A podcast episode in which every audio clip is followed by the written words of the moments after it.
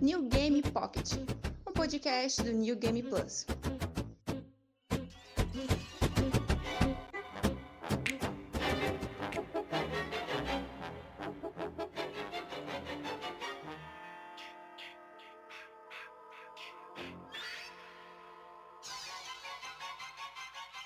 Fala pessoal do NGP, aqui é Caio Vicentini com mais um New Game Pocket, podcast oficial do New Game Plus. Estamos com mais um episódio de aniversário. A gente vai dar os parabéns para sexta-feira 13, que está completando 40 anos. Já está na meia idade essa franquia aí deliciosa que já tem mais de 10 filmes aí, já está um pouco dormente recentemente. E é um podcast especial porque é especial pro meu colega aqui, meu colega de crime de sempre, o Diogo Fernandes, que está aqui comigo. Olá, tudo bom? Olá, pessoal, tudo bom? É, também é muito especial por causa, por causa do nosso convidado, que não pode falar de terror aqui em podcasts brazucas sem ter a presença ilustre do Maxon, do Mais Que Horror. Como é que você Pô, tá, cara? Maravilha, tô muito bem. Que, que, que bonita essa apresentação, fiquei até meio emocionado, assim, tipo, o garoto Jason é, tá lá se afogando em Crystal Lake coração quentinho, pelo menos. Obrigado por isso, obrigado pelo convite. Tenho, sim, guardado no peito sexta-feira 13, muito importante, muito querido na minha vida. Eu, como um grande fã de slasher, grande fã de terror. É, mais uma vez, muito obrigado pelo convite. Falar dos Que isso, é, quarentão, né? Quarentão do Jason. que isso, é um prazer ter fofo. você aqui. É, mas vamos lá. É, Sexta-feira 13, é, eu acho que nós, todo mundo aqui teve algum tipo de contato, mas eu queria começar com o Maxon. Eu queria saber, só pra começar aqui o episódio, qual que foi o seu primeiro contato com o Sr. Jason? Cara, é, eu já. Quando, quando eu peguei uma- um VHS do Sexta-feira 13 na mão, eu já, eu já era meio que maluco por terror, assim. Eu comecei de forma extremamente precoce, eu não consigo entender perfeitamente qual é que foi, mas os anos 80 meio que transformaram o terror em uma alegoria completa, assim, né? É, virou uma coisa mais galhofa mesmo, o sangue como fogo de artifício. Então, por uma mãe que criou um moleque no começo dos anos 90, tipo, eu tinha uns. Eu sou de 85, então eu- quando eu tava no auge do Jason, é, era 90 e poucos. Então minha mãe via nisso um filme tão divertido quanto Esqueceram de Mim, só que né, não precisava sentar ali do meu lado para ver a quantidade de sangue de gente sendo trucidada. Era uma ficção assim. é, Era, era tudo tão exagerado, era tão espalhafatoso que acabava caindo no, no no balão da ficção da mesma maneira. Então eu já era muito fã do, do, do Fred e do Michael Myers quando o Jason chegou até mim. E era sempre uma questão de qual, qual fita que tá lá pra alugar. Porque era uma briga sempre, né? Então, sexta-feira era sagrado de ir até a locadora, às vezes de sábado, mas sexta porque ficava mais tempo em casa. É, eu, tenho, eu tenho, assim, memórias muito queridas na minha cabeça, justamente das idas até a locadora, é, ir lá no cantinho do videogame e no cantinho do terror, que ficava do lado proibido da pornografia, assim, que tinha algumas locadoras que tinha aquela cortininha da safadeza, tinha algumas que eram um espaço que você tinha que subir uma escada, mas é, tinha pelo menos três locadoras no bairro onde eu morava, e tinha desses, todos esses formatos, assim, uma, uma escada que descia, uma escada que subia, uma cortininha. E o terror sempre ficava lá, então você perigava de pegar um- uma fita de, sei lá, um, um Godzilla, um Criaturas, é, um, um Dia dos Namorados macabro, e você dá de cara com uma bunda, ou com um peito, ou com uma, uma jeba, assim, do outro lado da prateleira, né? Acontecia muito comigo isso quando eu era moleque, então é, era muito De um lado o rato isso. humano, de outro lado uma jeba. É, a jeba do, do humano, né? Era muito comum. É, então, assim, era muito de o que que tava lá. E o que que tava lá foi o Sexta-feira 13, parte 3. E, tipo, eu, eu lembro de, tipo, pensar justamente isso quando eu tava com aquele VHS no colo, voltando pra casa. É, mas e os outros? Eu, eu preciso assistir os outros? Eu, e o cara da locadora lá sempre falava, que nada. Pode levar aí o Natal Sangrento 5, sem ter visto os outros. Pode pegar o Mestre dos Brinquedos 4, sem ter visto os outros. Foi assim com Sexta-feira 13. É, ao contrário do- de como foi com, com Hellraiser e com o Fred, que eu vi os primeiros primeiro. É, o Halloween também, eu vi o primeiro primeiro. Mas assim, é, era difícil você achar uma locadora que tinha muitos filmes, é, muitos Jason, muitos Fred. Às vezes você tinha que ir longe, tinha que pedir é, pro seu avô, pro seu tio, a minha mãe me levava, meu tio me levava em locadoras mais longe que tinha mais chance de ter um Jason que eu nunca tinha visto. É, foi assim que eu fui aos Sim. poucos descobrindo. Tanto que eu fui assistir o Sexta-feira 13, parte 1, muito tempo depois de já ser aficionado por Jason, de já ter tido o álbum de figurinha, é, ter, ter é, todo tipo de coisa que você pode imaginar, desenhar Jason com crayon por aí e tal. Que aí me veio aquele impacto de ver o Sexta-feira 13 parte 1 e pensar que, pô, eu aluguei o filme errado, né? Me deram a fita errada. Cadê o Jason nessa caceta desse filme que não tem? Então foi parte 3, ou seja, eu já tive meu primeiro contato com o Jason clássico, né? Com a máscara de rock e tal. Então foi um contato assim, não vou dizer do jeito certo, mas eu acabei dando sorte, né? De já vi com o Jason igual do álbum de figurinha.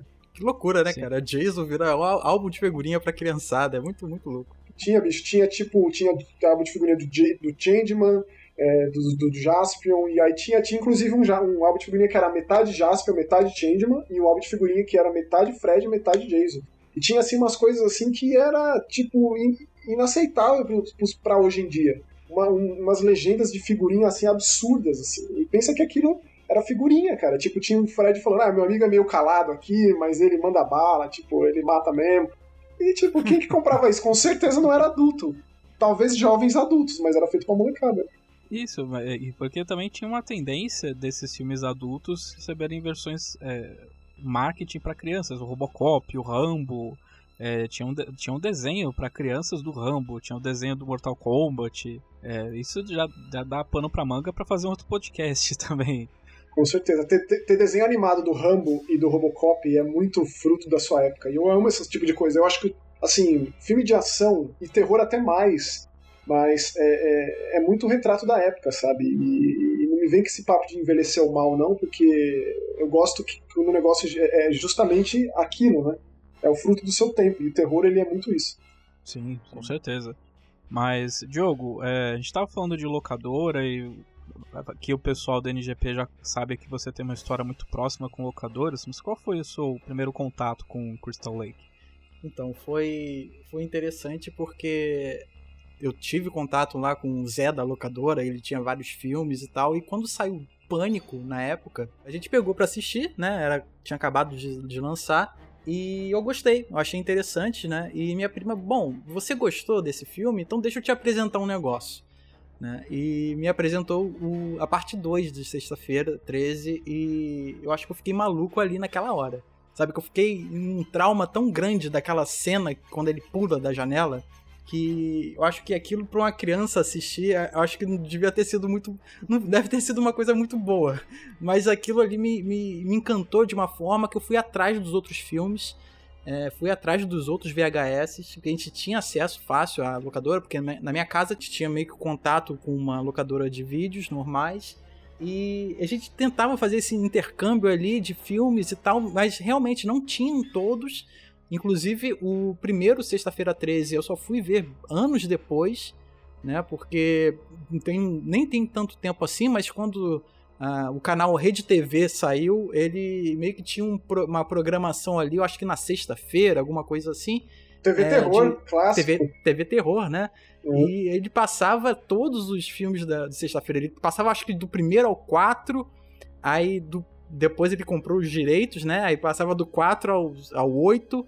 Né? E sempre tinha um, pro- um programa depois, né, de comédia pra dar uma quebra, sabe? Pra você dar uma, dar uma nivelada ali no, no, no emocional. Mas eu comecei ali, né? Com a locadora pra tentar pegar os outros filmes, mas depois na TV Terror eu passei a, a assistir todos, né? De, do- acho que eu não lembro se no TV Terror ele tinha um primeiro também. Né, mas eu, eu lembro de ter visto todos os filmes do Jason, a maioria pelo menos ali no- na Rede TV. E só depois, mais velho, que eu fui pegar todos os filmes e assistir, do, do primeirão até o último aí que lançou. É legal pensar nessa época, né, que era realmente importante um horário específico do- de tal canal pra gente assistir aquele filme. E Pô, era a gente religioso. esperava aquilo, não é? Tipo, tinha, eu lembro que teve o canal 21 tinha uma sessão chamada Trem Fantasma, que passava isso também. É, tinha o Cine Band Mistério, que passava esses filmes. O Cine Trash, nada mais clássico, né, que durou pouco tempo, mas foi formou gerações. Tipo, eu sou formado na teta do, do, do Cine Trash do José Mojica, do Zé do Caixão lá. E você citou o Pânico, é, é- é, tipo, se bobear, é o filme de terror mais importante dos anos 90, porque resgatou essa, é, é, o terror, voltou para o cinemão, assim, É, voltou a ser algo extremamente popular, depois de um começo dos anos 90 meio tumultuado e da explosão que foi os anos 80, né? Foi um, um, ba- baita filme bacana pra introduzir, né? Introduziu as pessoas que não conheciam e não tinham hábito ao, ao gênero. Então, acho que né, valeu, valeu a pena. É, e feito por ninguém menos que o Wes Craven, né, que é um dos grandes gênios do terror, Inclusive tá em papos de, de ter um Pânico novo, um Pânico 5, que vai voltar Eve Campbell como Sidney. Então é legal como essas coisas elas, elas, é, elas voltam, né? Elas são cíclicas. É, é certo dizer que talvez com toda essa onda do Pânico do Slash dos anos 90 que a gente teve um ressurgimento aí no início dos anos 2000, tanto do Sexta-feira 13 como Hora do Pesadelo e tudo mais, porque é, fazendo a gente vai falar um pouco melhor da linha do tempo, mas houve um período entre os anos 90 que não teve filmes, e daí os últimos é, filmes que a gente teve foi no início dos anos 2000, que foi o Jason X, o Fred vs Jason que aliás nessa época foi a época que eu comecei a ter contato com Sexta-feira 13, porque houve um relançamento de filmes em DVD dos antigos do Sexta-feira 13. Isso. E o reboot que também não teve mais Teve, depois desse reboot de Sexta-feira 13 não teve mais nada.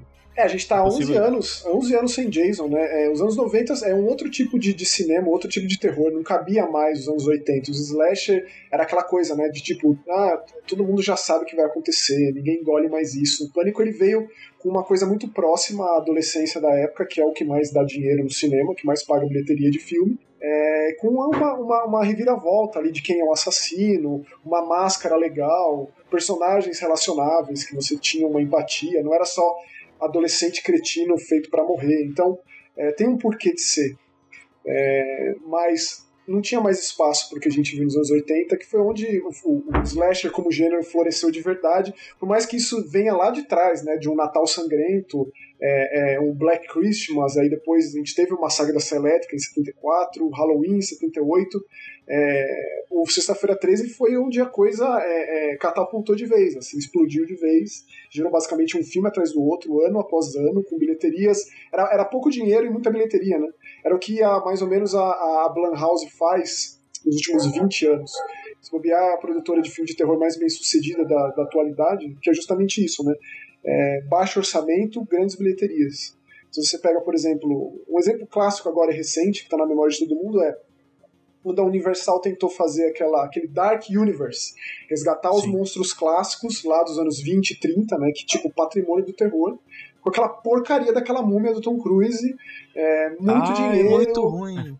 Muito, muita explosão, muita câmera que fica de cabeça para baixo e avião caindo e etc e tal. E foi um fiasco, já afundou a coisa toda. Era para ter vários filmes, inclusive até até é, o Homem Invisível desse mundo seria com Johnny Depp, ia ter um Magic o Monstro com o Russell Crowe. Já tava, tipo, tudo planejado, porque ia ser sucesso na certa, foi um fiasco completo. Aí veio a Blumhouse, do Jason Blum, assumiu, falou, deixa comigo aqui, e fizeram o Homem Invisível, que se bobear é o filme de terror do ano, dificilmente alguém vai passar. E foi exatamente isso, foi um filme é, é, mais enxuto, assim, né? É, mais conciso, então, assim, o terror, ele é, como, como eu disse, eu vou falar isso muitas vezes, ele é muito retrato da sua época. Nos anos 90 ele deu uma patinada. Foi só no final ali que deu uma. uma, uma de novo, né? O negócio veio em ebulição completa com found footage e bruxa de Blair e coisas assim. Mas o próprio Jason, eu diria que não sobreviveu aos anos, aos anos 90. O, o, o parte 9, né? O Jason vai pro inferno é terrível, é, é, é o que eu menos curto, assim, afundou o negócio de vez o Fred vs Jason ele, ele foi a maior bilheteria, se não me engano, é a maior bilheteria da franquia até hoje. É, mas não, não foi adiante por uma série de motivos, uma série, alguns deles judiciais, um deles, alguns deles de direitos autorais, de passar de mão para mão em estúdio, um imbróglio completo. Assim. É, é, complicado. A história do Jason é, dos últimos anos é meio triste. Assim. O que teve de bom foi, foi, o, foi o jogo do Jason, que foi realmente bom mas não foi respiro suficiente para resgatar o, o, monstro Jason. Make mommy proud, Jason. Sim, mas é, é, engraçado uma coisa que você comentou sobre o pânico do slasher e tudo mais, de que a grande pira é que você não sabia quem era o assassino, mas é engraçado porque eu revi recentemente o Sexta-feira 13 e o primeiro tinha uma vibe mais ou menos assim, em que, que no, nossa, no conhecimento popular hoje em dia, Sexta-feira 13 é o Jason, é a máscara de rock, é a machadinha matando todo mundo e tudo mais, você sabia já o que esperar. Mas tentando pensar na época, com o lançamento da época, não era bem assim, porque primeiro sexta-feira 13, vamos já dar o pontapé inicial, lá em 1980, o vilão nem era o Jason. É uma coisa que uh, algumas pessoas não sabem. É o primeiro lá de 1980, dirigido pelo Sean Cunningham, ele. A, o vilão da história inteira é a mãe do Jason. Isso é muito. Isso é muito curioso, assim, de pensar que o grande. O, a grande figura da franquia só aparece no próximo filme. É, a Betsy Palmer, né, que fez a Pamela Voorhees, é, é, meio que um psicose às avessas, né, porque não é o filho que, que se veste de mãe, mas a mãe que se faz passar por ele. Inclusive, é, é, o Harry Manfredini tem um documentário muito bom para quem é fã de Sexta-feira ele chama é, His Name was Jason, inclusive tem no YouTube para ser visto, quem apresenta é o Tom Savini, né, o lendário Tom Savini de efeitos especiais e tal, inclusive ele que fez o Jason mongoloide do primeiro filme, que é o, o, o que aparece só como um menino, que puxa a Alice no final do filme, da Canon e tal. É, e depois ele volta para parte 4, que, que aí sim seria o meu favorito da franquia e tal. Mas, realmente, é, faz todo sentido. A gente nunca sabe quem é o assassino, é sempre. É, é, é tem uma primeira pessoa ali, o point of view da câmera, né? É, e aí mata, uhum. tipo, as pessoas, o, o, o, os monitores do acampamento, quem tá ali em Crystal Lake. Inclusive, esse primeiro filme, ele foi rodado no inverno, porque o orçamento dele foi baixo, então eles tiveram que, que, que rodar, inclusive é rodado em New Jersey, um lugar chamado Green Valley.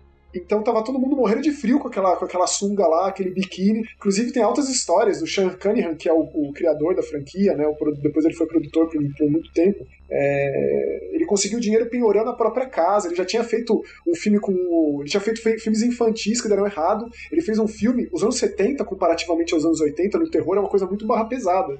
Você pega o filme que ele produziu do Wes Craven, que é o Aniversário Macabro, Last House on the Left, é um negócio assim, cara, um dos filmes mais pesados que tem. Então, o Slasher foi também responsável pela popularização do terror para tirar esse peso de um massacre da Serra Elétrica, é, de um Dia dos Namorados Macabro, de um canibal holocausto da vida. Então tem, tem, tem, tem esse, essa, esse divisor de águas aí que dá para ver bem é, de década em década, né? Você comentou sobre uh, o Harry Manfredini. Ele criou a trilha sonora, né? E você consegue é, encontrar o assassino na trilha, né? A gente não consegue enxergar, a gente não sabe quem é que mata as pessoas, a gente só tem essa, essa descoberta lá no final com a Pamela. E parece que o assassino é a música, né? Que é muito icônica. Com certeza. O, o, o Herman Fredini fez a trilha dos. Enquanto era Paramount, né? Ele fez dos oito até o Jason Attack Nova York, é dele. É, é, totalmente Bernard Herrmann, assim, é uma, é, uma, é uma linguagem minimalista. E, inclusive, eu esqueci de dizer, mas o famoso do Jason, o barulho que ele faz, vem justamente de uma fala da Pamela Voorhees, quando ela fala, né? Ela fala através da voz do filho. Kill her mama, kill her mama. Então ele pegou esses elementos e criou é, o barulho icônico do Jason. É, mas a trilha sonora, assim, é assombrosa, é absolutamente maravilhosa em, nesses, todos os estilos. Ficou marca registrada mesmo. E você bem disse, é, a, a música mata. De como tubarão, como psicose, coisas assim. As mortes elas não são tão visuais como são nos outros. Mas ela tem uma coisa que ela é opressora, sabe? O primeiro filme é bem opressor. E eu acho que é também pela novidade, né? E também pela revelação lá no final. Porque, porra, você vê uma mulher sendo degolada, sabe? É bem. É, é chocante, sabe? para quem não tá esperando alguma coisa desse tipo. É, assim, ele pegou todos os elementos já em uso, né? Desde lá do diálogo italiano, com, com o filme do Mario Bava, do Lúcio Fucci e tal, e trouxe como o lance da, da, da, mulher, né? A Final Girl, a Scream Queen, que no caso é a Alice, é, que decapita a, a, mãe do Jason no final, só para voltar no segundo filme e ser morta. É tipo, o Jason, ele, ele tava tão puto que ele viu a mãe sendo. Então, tem muita coisa nas entrelinhas da história de Sexta-feira 13, né? Porque, tipo, nada faz muito sentido você parar pra pensar, porque aquele moleque que aparece no final e pega a Alice na canoa, aquilo foi um sonho. O Jason, ele não, de fato, não morreu, porque é dito que no final dos anos 50 que o Jason se afogou, então ele ficou esse tempo vivendo na floresta, tipo um ermitão ali. Aí ele acompanhava e viu a mãe chegando ali, matando todo mundo. A Pamela demorou todo esse tempo, porque o filme primeiro se diz nos dias atuais, ou seja, 1980. É, é meio conturbado, assim, você vai, vai levar o, é, é, toda, toda a mitologia de Jason Voorhees, assim, ao pé da letra, nada faz muito sentido, para ser muito sério. O Jason é um monstro do lago, sobrenatural, que cada vez fica mais e mais puto e mais e mais forte e mata de, de forma mais criativa. E basicamente é isso. Assim, é... O, o primeiro, né, ele tem a história lá que em 1958 é, os adolescentes morreram, né, por causa que no ano anterior o menino se afogou lá no Crystal Lake. Isso. A mãe dele, como era cozinheira e tal. Eu tentei enxergar isso ali nas entrelinhas do filme. É como se o Jason sempre foi um menino, né, com problemas e tal, e a Pamela trabalhando, não teve como cuidar, né, não conseguiu olhar o filho sempre, e Isso. em teoria deixou isso a cargo dos instrutores lá do acampamento que, sei lá, transando, não viu e o garoto morreu. Eu não consigo eh, relacionar como o Jason como se fosse um menino também desse acampamento. Pra mim ele é como se fosse um menino completamente eh, protegido pela Pamela e por um momento de descuido ele vai e morre, sabe? E no 2 eu acho interessante que a, a, a protagonista, a a Ginny, né, se não me engano, Isso. ela traça um paralelo assim, pô, o menino viu a mãe ser degolada, ele não teve contato com quase ninguém na, na sociedade e a pessoa que matou a mãe dele, que era tudo na vida dele, a única coisa que ele quer hoje é vingança. Então o 2 ele já começa na, na, na, na- agressividade com a, a Alice morrendo na mão do Jason. Né, que bota a cabeça da mãe dentro da geladeira e fala assim: Ó, minha mãe aqui que você matou. Aí mete o, o- o coisa na orelha dela. Eu fico imaginando o Jason pegando um cometa, assim, um ônibus, sabe, tipo, intermunicipal, assim, com a cabeça da mãe numa mochila e no meio da cidade entrando na casa, no apartamento da Alice, enfiando uma ferramenta, uma chave de fenda na cara dela e voltando pra, pra, pra Crystal Lake, tipo, eu gosto de ficar imaginando essas coisas, porque o Jason eu sempre, eu sempre vi como um cara, assim, territorialista, sabe, você entrou na minha propriedade, aquele tipo fãs e confusão, assim, o caipira máximo, Cara. entrou na minha propriedade, vou matar todo mundo. Tipo, ele não faz distinção de gênero, de sexo, de nada. Por que, que o Jason mata todo mundo que cruza pelo caminho dele em Manhattan, assim? Tipo, né? É uma máquina de matar, basicamente, mas.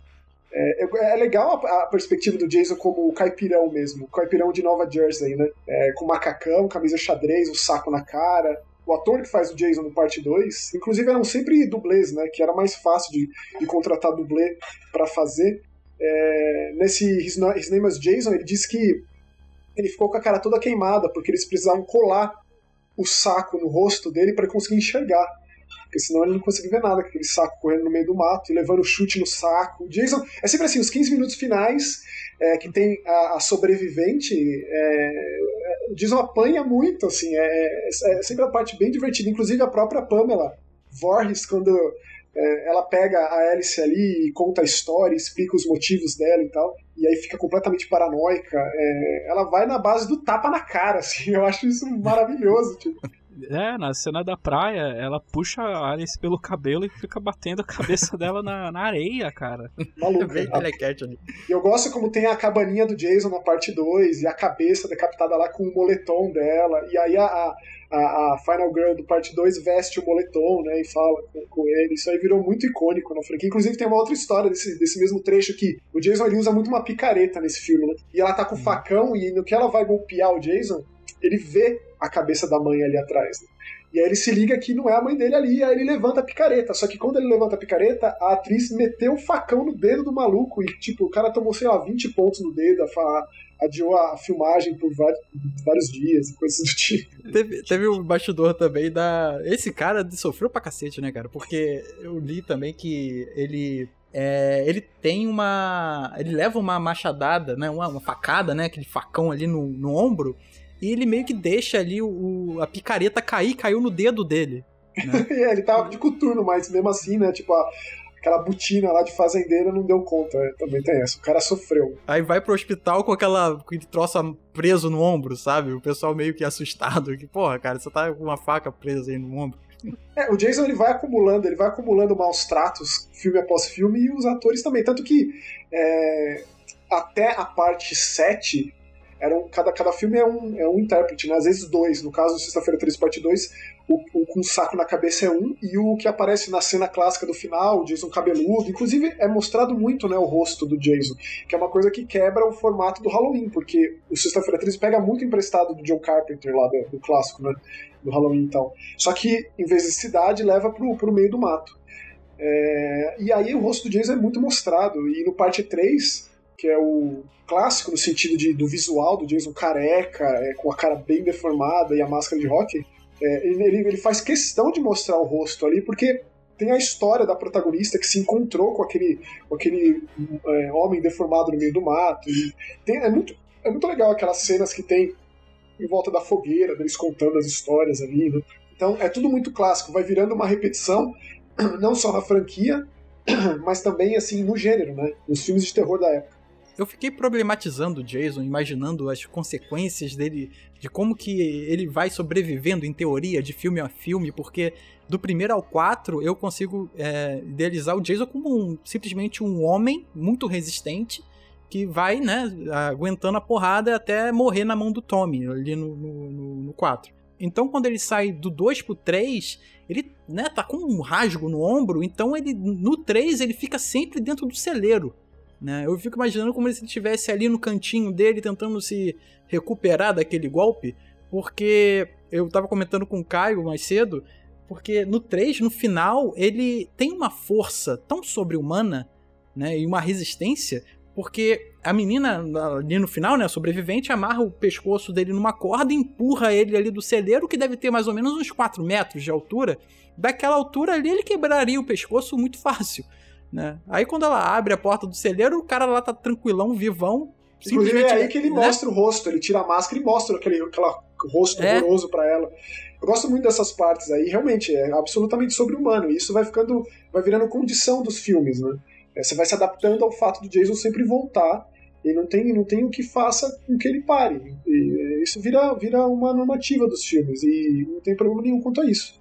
É bom dizer que do, do primeiro pro segundo filme tem um espaço de anos Agora, do segundo pro terceiro, do terceiro pro quarto, seria tipo sábado 14 e domingo 15, basicamente. Aí se afasta muito dessa ideia da sexta-feira 13, é, que pegou basicamente aquilo, de, de um nome que chama atenção facilmente, mas não quer dizer nada dentro do filme. É. Absolutamente Sim. nada. Crystal é. Lake também, né? Acaba ficando meio que irrelevante. Apesar das, das residências ali serem próximas do local, mas nada é muito dentro da, da, do próprio lago. Né? Ah, a, a, cabaninha do Jason é lá, né? Eu sempre vou pensar nisso. E, e, é muito icônico o lugar em si, a placa, é, como a coisa toda foi feita a princípio. Por mais que sejam arredores, é tudo muito semelhante. Até quando o Jason de fato sai de lá. Que isso começa Sim. a acontecer na parte 7 mas assim, o biolo ali, que é quando realmente importa, digo, eu gosto muito da parte 6 também, mas assim, é, quando eles tentam enfiar de novo esse lance de mitologia com personagens que têm algo a dizer, né? Porque basicamente todo mundo simplesmente aparece para morrer. E é outro estereótipo de slash, né? Aquela molecada. É sempre isso. O Jason, se você pensar nele com uma, uma DST com pernas, assim. Transou, morreu. Ele é um falo gigante. É isso que o Jason é. É, todo filme tem essas, é, essa, esses, esses, essa cartilha que você vai ticando os itens, é, e aí fica familiar aquilo, né? E você vai atrás desses filmes justamente por isso.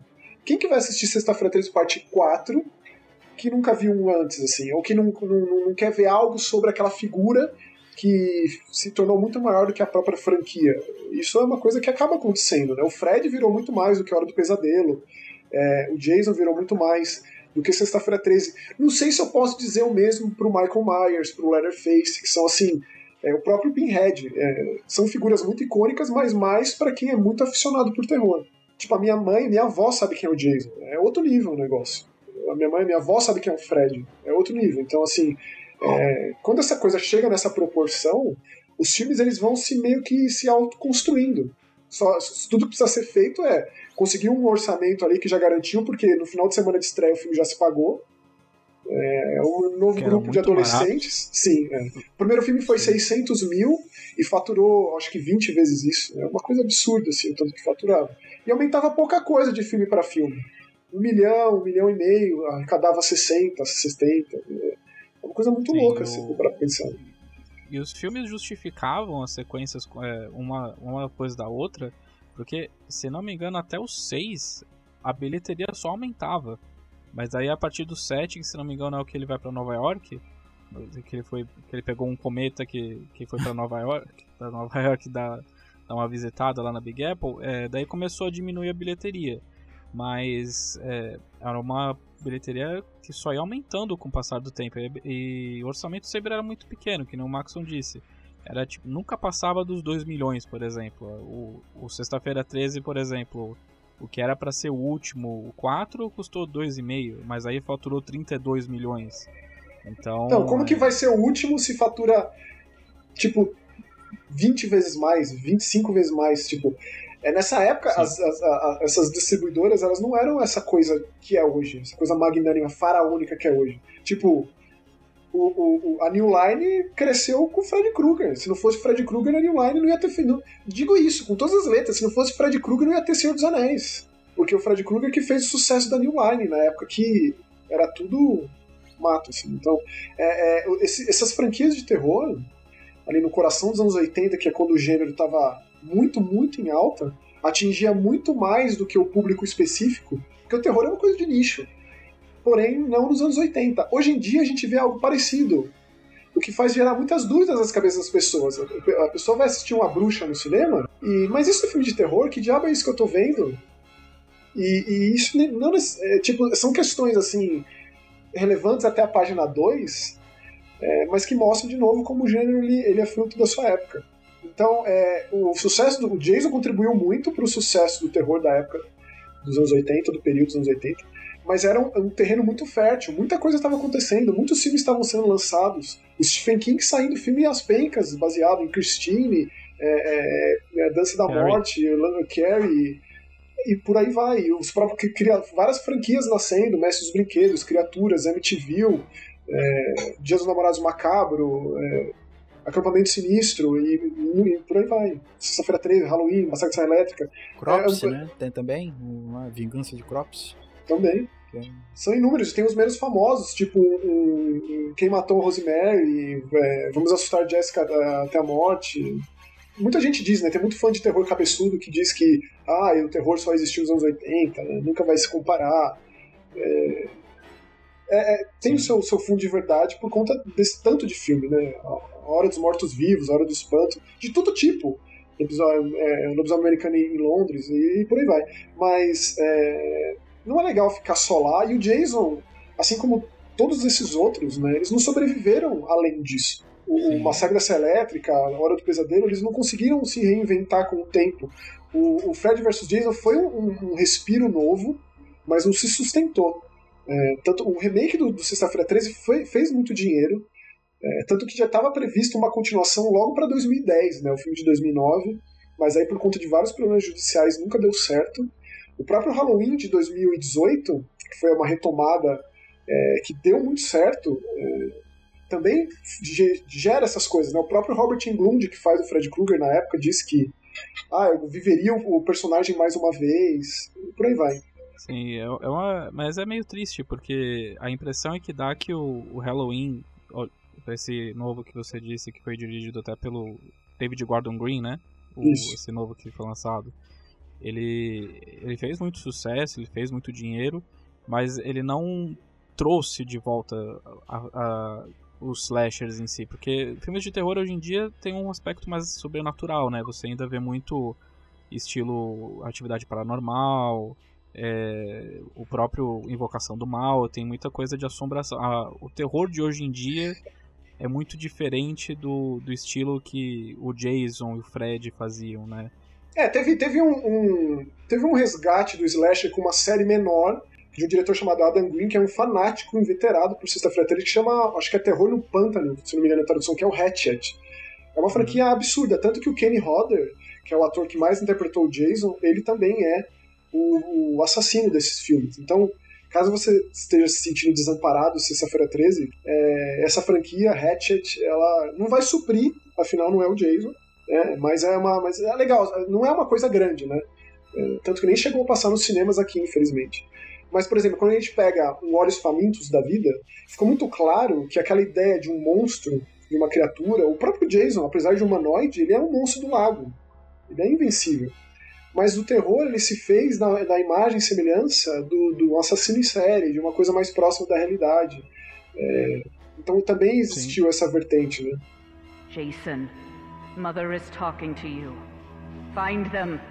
A gente está circulando muito no, nesses primeiros, é, que vocês já, já falaram o suficiente, o que eu iria falar, né, que esses quatro primeiros era apenas dava a impressão de que era um, um Jason ainda mais humano, que ele sentia dor. O, eu estava até conversando com o Diogo antes da gravação que acho que no, no nos quatro, sexta-feira 13 4, é difícil, né? O título tem um número, você começa a se confundir. Mas o capítulo final, que daí o Jason Não, não, eu, eu não, dor, eu não né? confundo, não. Então, aliás, é, deixa eu só pontuar um negócio aqui, é, antes da gente continuar. Sexta-feira 13, parte 1, a Pamela Voorhees é, mata nove pessoas e é morta no final. São dez mortes. Só fazer a contagem de corpos, que é muito importante em Slasher, né? Então acho bom pontuar. Primeiro, sexta-feira 13 são 10 mortes. Segundo, sexta-feira 13 são 9. Sexta-feira 13, parte 3, são 12. E o parte 4, que é particularmente o meu favorito, são 14, incluindo a, a, a facada na cara do, do, Jason no final, que tem. O parte 4, antes de ir um pouco adiante, eu só queria falar que foi essa tentativa de ter um personagem com importância. Não é só aquele grupo da molecada chegando ali para curtir, é sempre essa ideia, né? É, estamos longe dos adultos, estamos longe da civilização da nossa vida, então a gente vai fazer o que a gente quiser. Só que tá o Jason ali pra meio que. Não, não é bem assim. O contrário desse parte 4, é, o capítulo final, é, é que tem essa outra família, né? Tem um menino ali, o Tommy Jarvis, que ele é apaixonado por terror. É, na verdade, um espelho do Tom Savini, porque ele faz aqueles props lá, ele tem um monstrinho, inclusive ele brinca ali, que é mó legal, ele tem o, o seu MSX da vida ali também. É, e aí tem essa, uma figura que talvez é, dá a entender que vai ser mais desenvolvida, melhor desenvolvida do que o resto dos personagens que servem só para morrer. Além dele tem também o Crispin Glover, né, que é muito engraçado o personagem dele nesse filme. Jason mete um saca-rolha na mão dele e uma, e uma faca de, de, cortar bife na cara. É, ele faz uma dancinha muito louca ali, porque tem sempre esse negócio né, da, do, do cara meio esquisito que tenta se aproximar da, da bonitinha ali. Então tem, tem esses momentos bizarros que, que marcam a série, mas é sempre aquilo, né? É só, é só bucha de canhão ali. Sim, também dá para falar de que sempre tem uns estereótipos que aparecem, né? Você sempre tem um ou dois casais que transam e normalmente são os primeiros a morrer. Você sempre tem a, a protagonista, tirando quando aparece o Tommy, normalmente é, é, uma mulher que sobrevive no final, né? No primeiro, no segundo, no terceiro. É, e daí você tem, por exemplo, o Brincalhão, que daí, por, até desde o primeiro, tem, sempre tem um personagem brincalhão, mas dependendo de qual filme que é, é você nem conhece ele direito. No, no primeiro Sexta-feira 13 tinha um brincalhão que foi o primeiro a morrer e nem aparece ele sendo morto pela Pamela. E, e sabe, são aqueles. É, os personagens, eles são. Eles não têm personalidade. Tipo, eles são unidimensionais, assim. Cada personagem, Sim. ele é um estereótipo. Como você bem disse. Cada, não vai muito além disso, não. Inclusive tem até uma piada muito boa justamente para esse tipo de crítica que era feita. Os filmes do Jason sempre eram execrados pela crítica, sempre foi, sempre vai ser, e eu acho isso ótimo. É, tem uma, no Sexta-feira 3, parte 6, é, tem aquele, aquela parte do acampamento para crianças. E o Jason, ele não mata nenhuma criança, mas ele passa olhando a molecada, assim. Inclusive tem uma cena inclusive, que ele entra no galpão que a molecada tá dormindo e lentamente vai olhando todo mundo, assim. O Jason, no parte 6, ele já é um, tipo, é o, no, não é o anti-herói, é o anti-super-herói, assim. Você bota uma capa nele, isso, tipo, bota uma, uma entrada de James Bond pro, pro, pro, pro, pro Jason parte 6 e tal, uma, uma entrada totalmente monstro de Frankenstein. Inclusive, o diretor do parte 6, ele é bem fã de terror clássico, ele tenta homenagear vários clássicos, aí, inclusive fazendo vários takes é, de cemitério com penumbra, coisa bem de, de, de é, Frankenstein versus lobisomem, coisas assim. É, várias referências interessantes nesse sentido. É, e, e, uma das crianças está lendo o livro do, do, do, Sartre. Então, tipo, tá, pronto, tá aqui. Você quer sua filosofia aprofundada? Essa criança aqui lê Sartre. Então, então beleza, é, tipo, é isso. Sim, porque deixa. A partir de certo momento, deixa de ser você que torcer pelos heróis, pelos, pelos humanos, né? Porque o Jason deixa de ser humano num certo momento. E daí você começa a assistir mais pelo, pelas mortes criativas, porque é uma coisa que vai aumentando a cada novo filme. É uma coisa que eu tava comentando de novo com o Diogo da gravação, que o Sexta-feira 13, parte 3, já começou a ter umas mortes bem gráficas, né? que é o facão com o cara que tá andando de bananeira, que ele leva um facão no saco e depois ele é cortado no meio. É, um monte de gente sendo a menina que leva um arpão no rosto e daí mostra o arpão atravessando a cabeça dela. É a primeira, é a primeira vez que a gente vê o Jason com a máscara de rock. É exatamente aí. Sim. Ele andando naquele pier ali com aquele arpão e dando aquele tiro. Inclusive é o Sexta-feira 13, parte 3, 3D, que foi a retomada do 3D. Então tinha tudo quanto é coisa 3D nessa época. É, então por isso que tem tudo sendo jogado na tela, assim. Né? Passo baseado vai pra tela, ioiô na tela, é, aperta a cabeça, o olho voa na tela, o arpão na tela. Eu queria muito assistir esse filme no cinema em 3D. Meu tio é, que foi o grande responsável por eu ser viciado em terror, ele assistiu esse filme no cinema. Ele falou que foi das experiências mais divertidas, assim, o cinema gritando e rindo e, tipo, imagine que maravilha. Então, esse foi o momento lá, a máscara de rock do Shelley, que é o. Que, de novo, aquele estereótipo do cara nerd que prega peças, que tá morto e que quer assustar todo mundo. Morto por dentro e por fora. Exatamente. É tipo, até, até triste, né? Porque uh, tem uma menina que fala isso pra ele. Mas por que, que você faz essas coisas? Ele, mas é só isso que eu sei fazer. Eu não sei mais nada. Tipo, me deixa. E aí ele que dá a máscara. Inclusive tem as histórias de que quem foi que colocou a máscara na cara do Jason, né? Porque isso aí transformou a coisa toda. E aí quem fez a maquiagem nesse filme que diz que a máscara tava ali, a gente colocou e aí foi, deu no que deu, então... Foi um teste de iluminação, né? O pessoal precisava fazer um teste de iluminação do set e não tinha alguém maquiado ali na época, que era o Richard, né? Richard é, Brooker, alguma coisa assim. Uhum. Ele... Inclusive nesse 3, eu acho que foi a primeira vez que eles colocaram o Jason como o estereótipo de um assassino muito forte, muito alto. Não, mudou muito. O Jason parte 2 ele apanha bastante, leva chute no saco. É, ele dá a impressão de ele ser uma, mais uma pessoa, mas aí o Jason ele continua correndo, isso aí é bom ser dito, até parte Lidos de parte 4 ele corre ainda. Foi no parte 6 que ele começou essa postura de só andar e de ser mais onipresente, assim. É, parte 5 a gente pode até falar, mas é um capítulo à parte, né?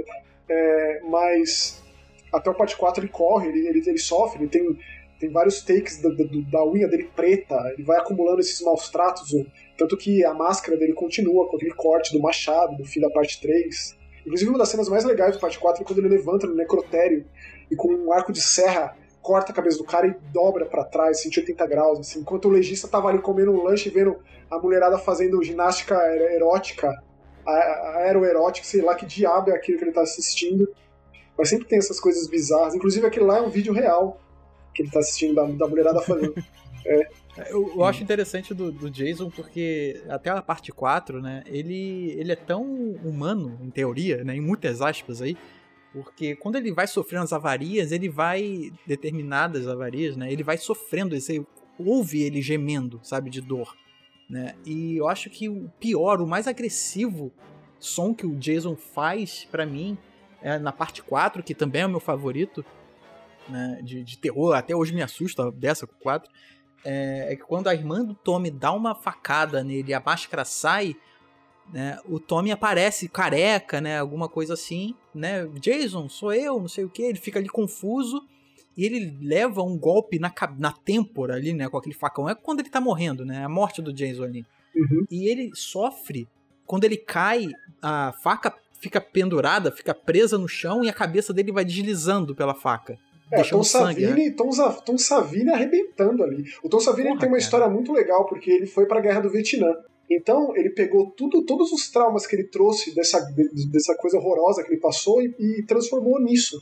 Transformou em efeito especial de filme de terror. Então, se os anos 80 foi essa época maravilhosa de ouro do splatter para terror, o Tom Savini ele, é um dos grandes responsáveis por isso e ele é culpado por essa maquiagem maravilhosa. Inclusive, depois disso, a irmã do Tom abraça ele e ele dá aquele, aquela olhada bem fixa na tela que dá a entender que talvez o Tommy tenha ficado um psicótico, ele tenha, sei lá, né, ele pode herdar alguma coisa ali, e o quinto filme leva um pouco isso adiante. O, o quinto filme ele é meio complicado, né? Pelo menos eu acho ele bem complicado. Não, ele é, ele... ele é, inteiro complicado, mano, porque, tipo, o, o Tony cresceu, se passou pelo menos uns 15, 10 anos, 10 alguma coisa anos, e o cara é trazido para Crystal Lake para ser tratado, tipo, ou ali nos arredores.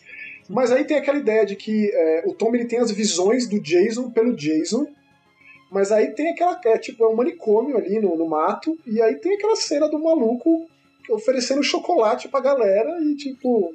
Não é o Jason nesse filme. Essa é a maior problemática. Não é o Jason que mata. E, a, e até então, é, é, a maior contagem de corpos da franquia. São 21 mortes nesse filme. Esse médico legista que vê o próprio filho esquartejado, que só tava oferecendo um chocolate pro maluco que tava cortando lenha ali, ele mata mais que o próprio Jason. Mas aí passa aquela ideia de que talvez é, com a máscara, a máscara transforma. É, e aí tem a, a, ideia do Tommy ali maluco, e que aí dá a entender, ah, quem que é o um assassino? O Tommy é um assassino, não é? Mas aí nada faz muito sentido, né? Porque é muita coisa acontecendo, é um monte de personagem bizarro. Tem aquela mãe fazendo comida pro filho muito louco de motoca ao redor da casa, é, cortando a cabeça da galinha. Vocês lembram disso? O cara com o dente todo podre, umas coisas nojentas. Eu adoro essas coisas. Ele morre com. Ele passando com a motoca, né? O Jason só deixa a faca parada, ele passa com a cabeça ali e já era.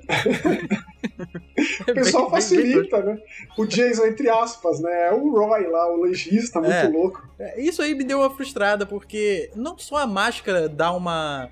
dá o poder, né, do Jason, o cara se transforma no Jason, mas até porte, né? Porque a gente tava falando aqui do 3, quando o Jason bota a máscara e consegue aparecer de corpo inteiro ali no pier.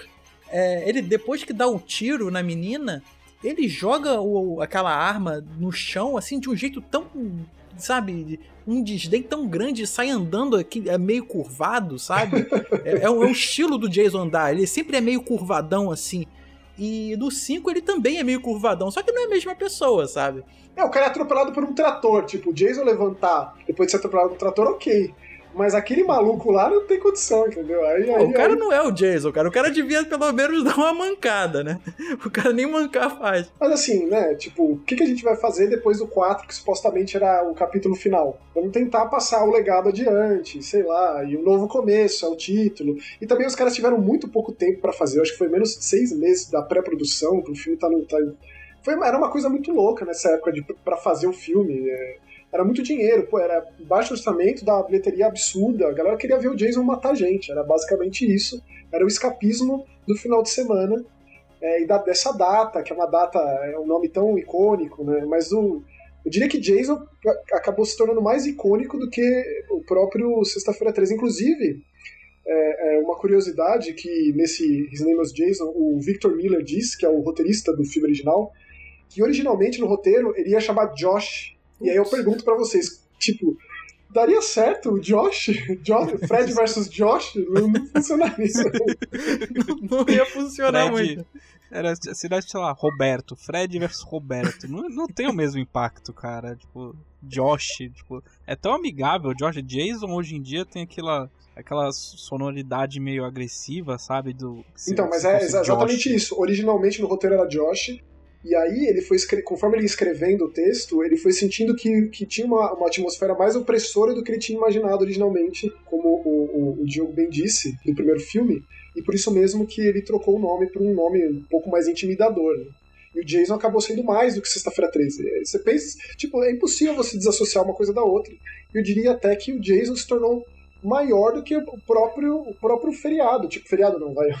A própria data é, maldita que seja. E a máscara de rock, né? Você olha a máscara de rock e você não lembra totalmente do esporte. Você meio que quase associa ao próprio filme de terror.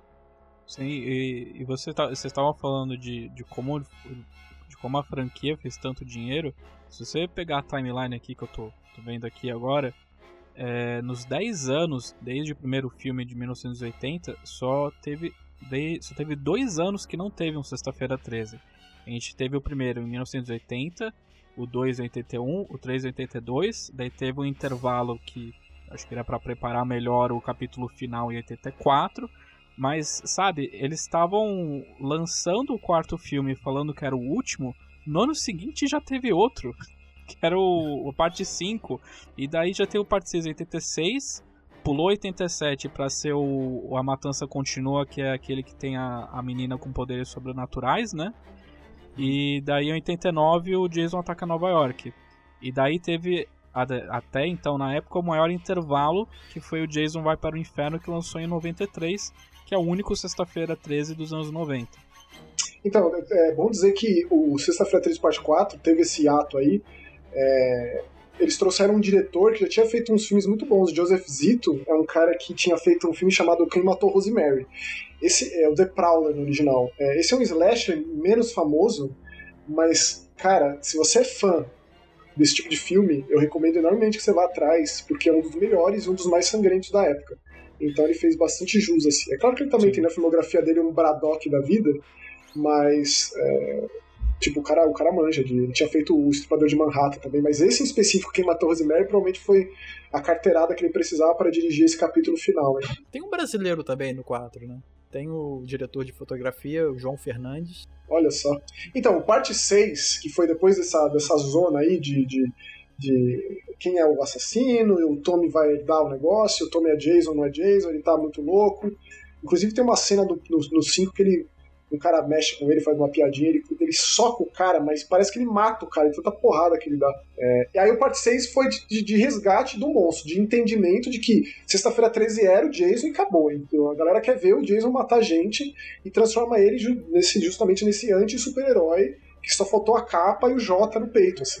Não, ele já veste a alcunha de zumbi mesmo. Nasci aqui de um raio que caiu no, no, no para-raio aqui e voltei à vida, tipo Frankenstein mesmo, quase referência.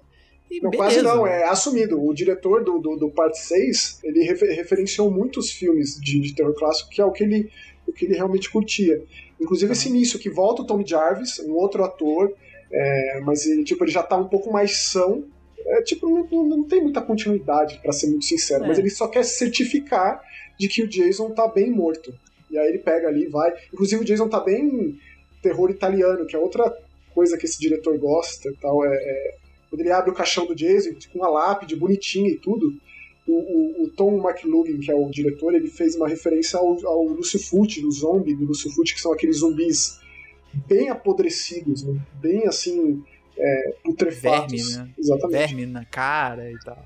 E aí ele crava ali, um, ele arranca um, um, teco do portão do cemitério, crava no Jason, cai um negócio totalmente Dr. Frankenstein, Tommy Jarvis ali.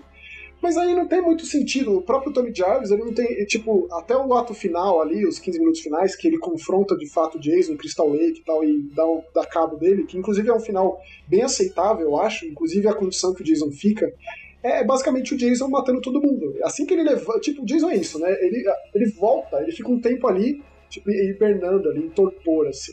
Quando ele volta, ele não perde tempo. O negócio dele é matar e não tem conversa. Ele tá na frente, ele mata. É, e o que ele faz? a bateria. Carregando é. a bateria só pra voltar e matar todo mundo no mato, assim. Exceto em Nova York. O Jason do 6, ele, é, ele é todo versátil, né? Ele tem tipo um um cinto de utilidades, que ele joga dardo, tem uma lança, tem uma faca, mata o cara ali no. Tem aquela cena muito louca no, num trailer que capota o trailer, ele sai do negócio pegando fogo, tocando Alice Cooper. É, é, maravilhoso. Esse filme é maravilhoso, cara. Eu acho que eu diria que é o meu segundo favorito da franquia, o Parte 6. O... Qual que é o filme em que ele mata a pessoa com um trompete? Ou eu tô confundindo as franquias? Não, não, ele enfia um trompete no olho. Eu tenho quase certeza que é o Parte 4. Ah, sim. É que a gente pode entrar também. Ele tem muita morte, partir... né, cara? Ele tem que ficar. É, ele tem que dar uma inovada nas mortes. Porque, pô, mata com faca, mata com soco. Ele tem que dar uma inovada. Vou, vou tentar algo novo aqui. Pegar um esse trompete. trompete Não, é, é o que tá pela frente. Ele tem a preferência dele, né? É, o Fred vs Jason deixou claro uma, uma faca de um metro e meio de, de comprimento, assim, baita machete, mas é o que aparece pela frente. Né? Ele, faz, ele gosta muito de, de, esmagar as coisas também. Né? Ele aperta muito. Então, o, o parte 7, é, que é o que foi mais retalhado pela, pela censura, se você pega o Blu-ray e vê os extras, inclusive tem, todos esses extras tem no YouTube também. É, tem uma cena que o Jason esmaga uma cabeça, que, cara, provavelmente é a cena mais grotesca de todos os filmes, mais gore, assim, de todos. E tá completamente censurada. E é, e é muito icônico o parte 7, visualmente falando, é disparado o meu Jason favorito, porque é, o Jason ficou muito tempo ali no fundo do lago, o Tommy Jarvis colocou a pedra ali, cortou o pescoço dele com, a, com o motor da lancha e tal. É, e aí essa menina Tina, com os poderes paranormais, né, os poderes psíquicos dela, ela quebra essa corrente e faz ele voltar. Mas ele tá muito assim destruído, né? Ele tá muito. É, é... é Carcomido, né? Ele tá, ele tá todo deteriorado, ele tem até algumas costelas à mostra e tal. Ele tá... A coluna vertebral dele tá toda à mostra, assim. É. é. é muito legal. E é o Kenny, o Kenny Hodder, que é o grande Jason, o grande ator, o grande intérprete que fez o Jason por quatro vezes. Cinco vai, se a gente considerar que ele fez o mocap também do jogo do Jason.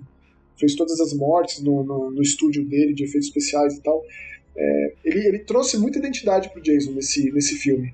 O Jason, assim, ele tá possesso nesse filme. Ele volta, assim, louco da vida. E isso fica claro o jeito que ele anda, o jeito que ele respira, o jeito que ele olha. Ele respira fundo, né? Ele tem um, um, uma coisa, assim, de respirar fundo que é, que é bem, bem, bem tenso de ver. E é muito curioso, porque muita gente, erroneamente, associa o Jason à serra elétrica. Tipo, em ele 12 filmes. Ele nunca usou, né? Ele 157 usou. mortes, ele nunca usou uma serra elétrica. Porém, no parte 7 ele usa um cortador de grama. Então você ouve o barulho lá do. Ah, o Zé Elétrico. Não, ele aparece com um cortador de grama, que também foi cortado, essa caceta dessa cena. Se você ver lá as cenas eh, extras, ele tem. Ele enfia na barriga do cara, sai um monte de tripa para fora.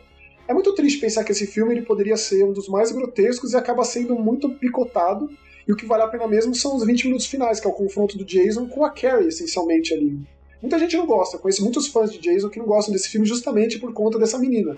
Eu acho que é, foi algo de diferente e que faz com que seja um dos combates mais legais finais ali. Não é simplesmente fugir, chute no saco, fugir, televisão na cabeça. É, não, é tipo, empurra o Jason, empurra a estante em cima do Jason, dá choque no Jason. Não, a menina pega e, tipo, joga um sofá em cima dele enforca ele com o cabo elétrico. E, ela derruba... derrete, né? A tira da, do couro ali da, da máscara dele. Eu lembro disso. Ela quebra, sim, sim. Ali. Não, ela quebra. Ela, a, a máscara parte no meio, assim. E aí aparece ah, aquela, é. aquela, aquele rosto com a mandíbula exposta, totalmente queimado, dilacerado, fudido, assim, então, é a palavra. E ele possesso da vida, assim, tipo, a, a mandíbula vai para um lado, a cabeça vai pro outro. É maravilhoso, cara, o visual desse Jason, maravilhoso. E fora que ele fica com a corrente presa no pescoço, né? Que é a marca do, do, do, do, filme 6. Existe, existe alguma explicação dos bastidores do porquê essa ideia de ter um elemento mais paranormal? Não que o Jason com a costela exposta, a coluna vertebral exposta, não fosse paranormal, mas a questão dele ter um embate com uma menina que tem esses poderes, porque é, existia talvez uma, uma discussão de tentar fazer um Jason versus, versus Carrie? Existia isso? Ó, nas palavras produção? do diretor, no conteúdo estendido do parte 7, ele disse que para ele é Carrie versus Terminador do Futuro, que ele quis fazer ali. Porém, é, é só para tentar fazer algo diferente, é assim que eu vejo pelo menos. Não sei sobre o que, que o roteirista quis passar exatamente, mas pelo menos ele tentou algo de diferente. É meio idiota a história da Tina com o pai dela, porque no começo do filme tem o, o, o pai dela bêbado, abusivo e tal, e ela pega e mata ele, essencialmente. E aí tem depois ela adulta, né?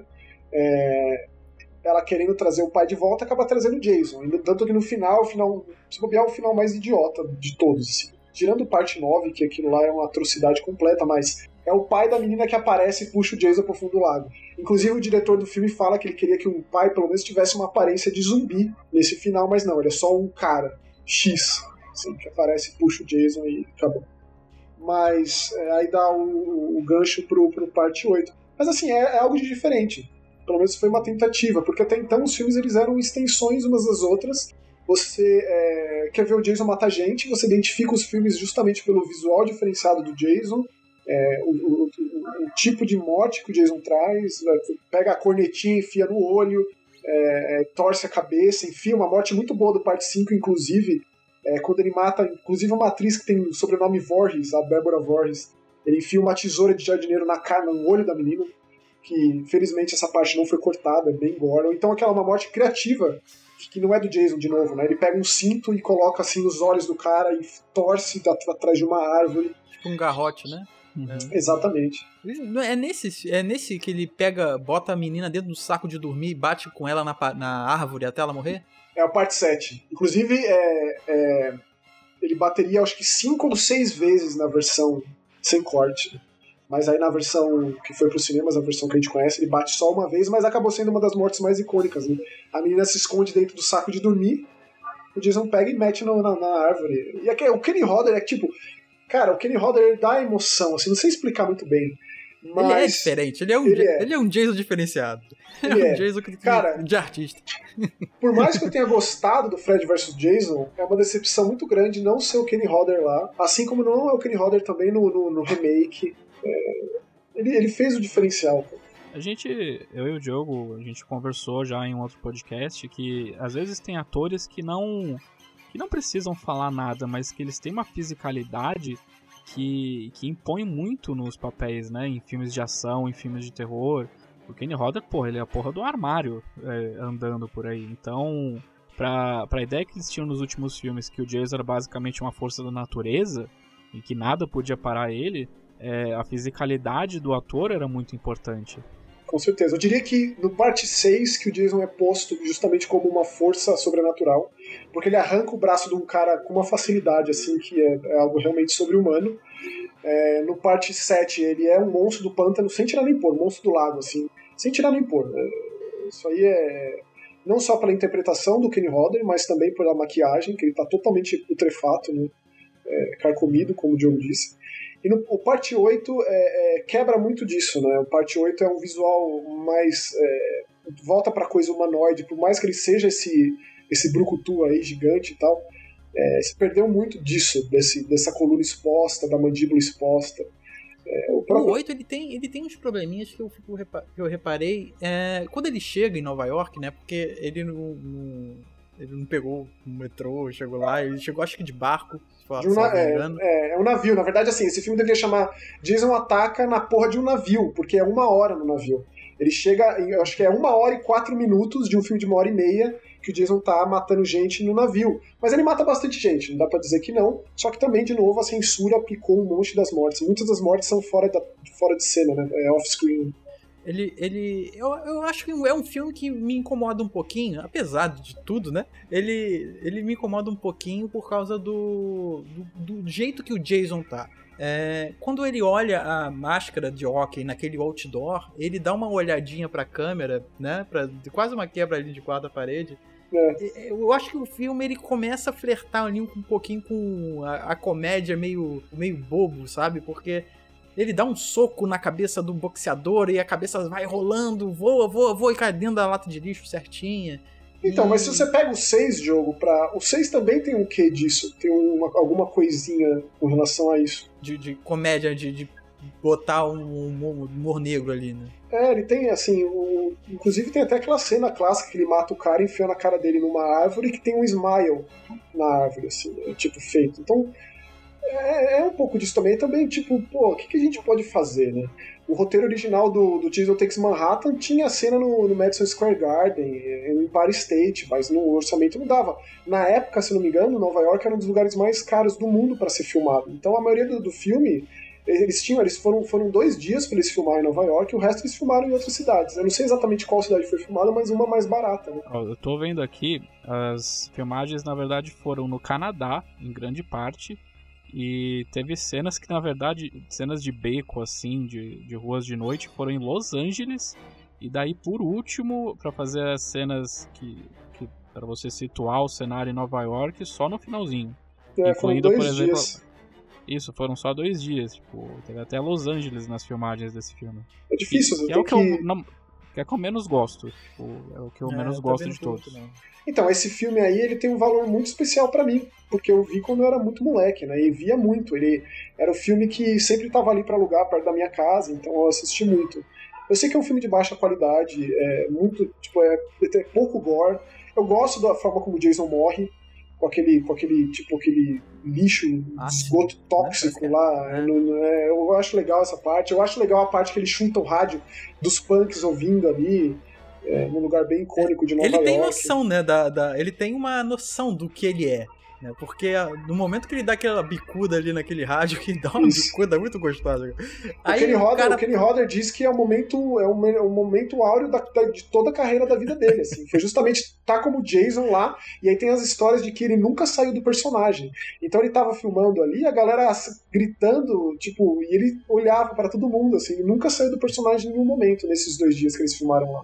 É, nessa aí que ele. É, o, o Punk ele puxa uma, um canivete pra ele. Porra, meu irmão, qual é? Tu tá chutando meu rádio? Ele levanta a máscara, sabe? Pra mostrar, olha quem que você tá encarando. Sabe? Parece como ele tivesse noção do que ele é, né? Do monstro que ele é, e o cara sai voado correndo. Mas eu gosto de pensar que o Jason ele tem essa noção, porque lá no parte 3 quando tem aquela cena de que a menina enforca ele, empurra ele do celeiro, ele tira a máscara e mostra a cara pra ela, tipo, ó, oh, tá vendo aqui, ó, eu sou foda mesmo, eu sou essa, esse desgracento aqui mesmo, tem que ficar com medo de mim mesmo, sai correndo. Tipo, sai correndo, não tem o que fazer. eu gosto é, muito dessa ideia. Ele tira a máscara quando ele puxa a corda, né, pra cima. Sim, exatamente. Antes de levar a machadada na cabeça. Eu acho, eu acho que se torna mais assustador o Jason quando você tem essa a ideia de que ele tem um senso de crueldade, né? Ele tem um senso de quem ele é. E que, que ele não é só uma pessoa que anda para lá e para cá, pegando a primeira coisa que ele vê para enfiar na cabeça, na goela de outra pessoa. Eu acho que esses é, são uma, os, é uma, lampejos, assim.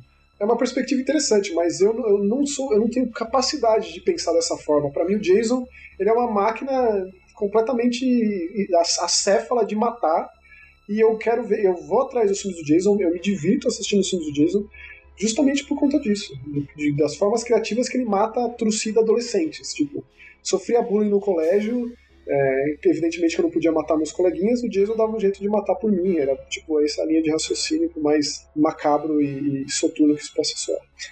That's my Jason. That's my special, special boy. No 9, vocês.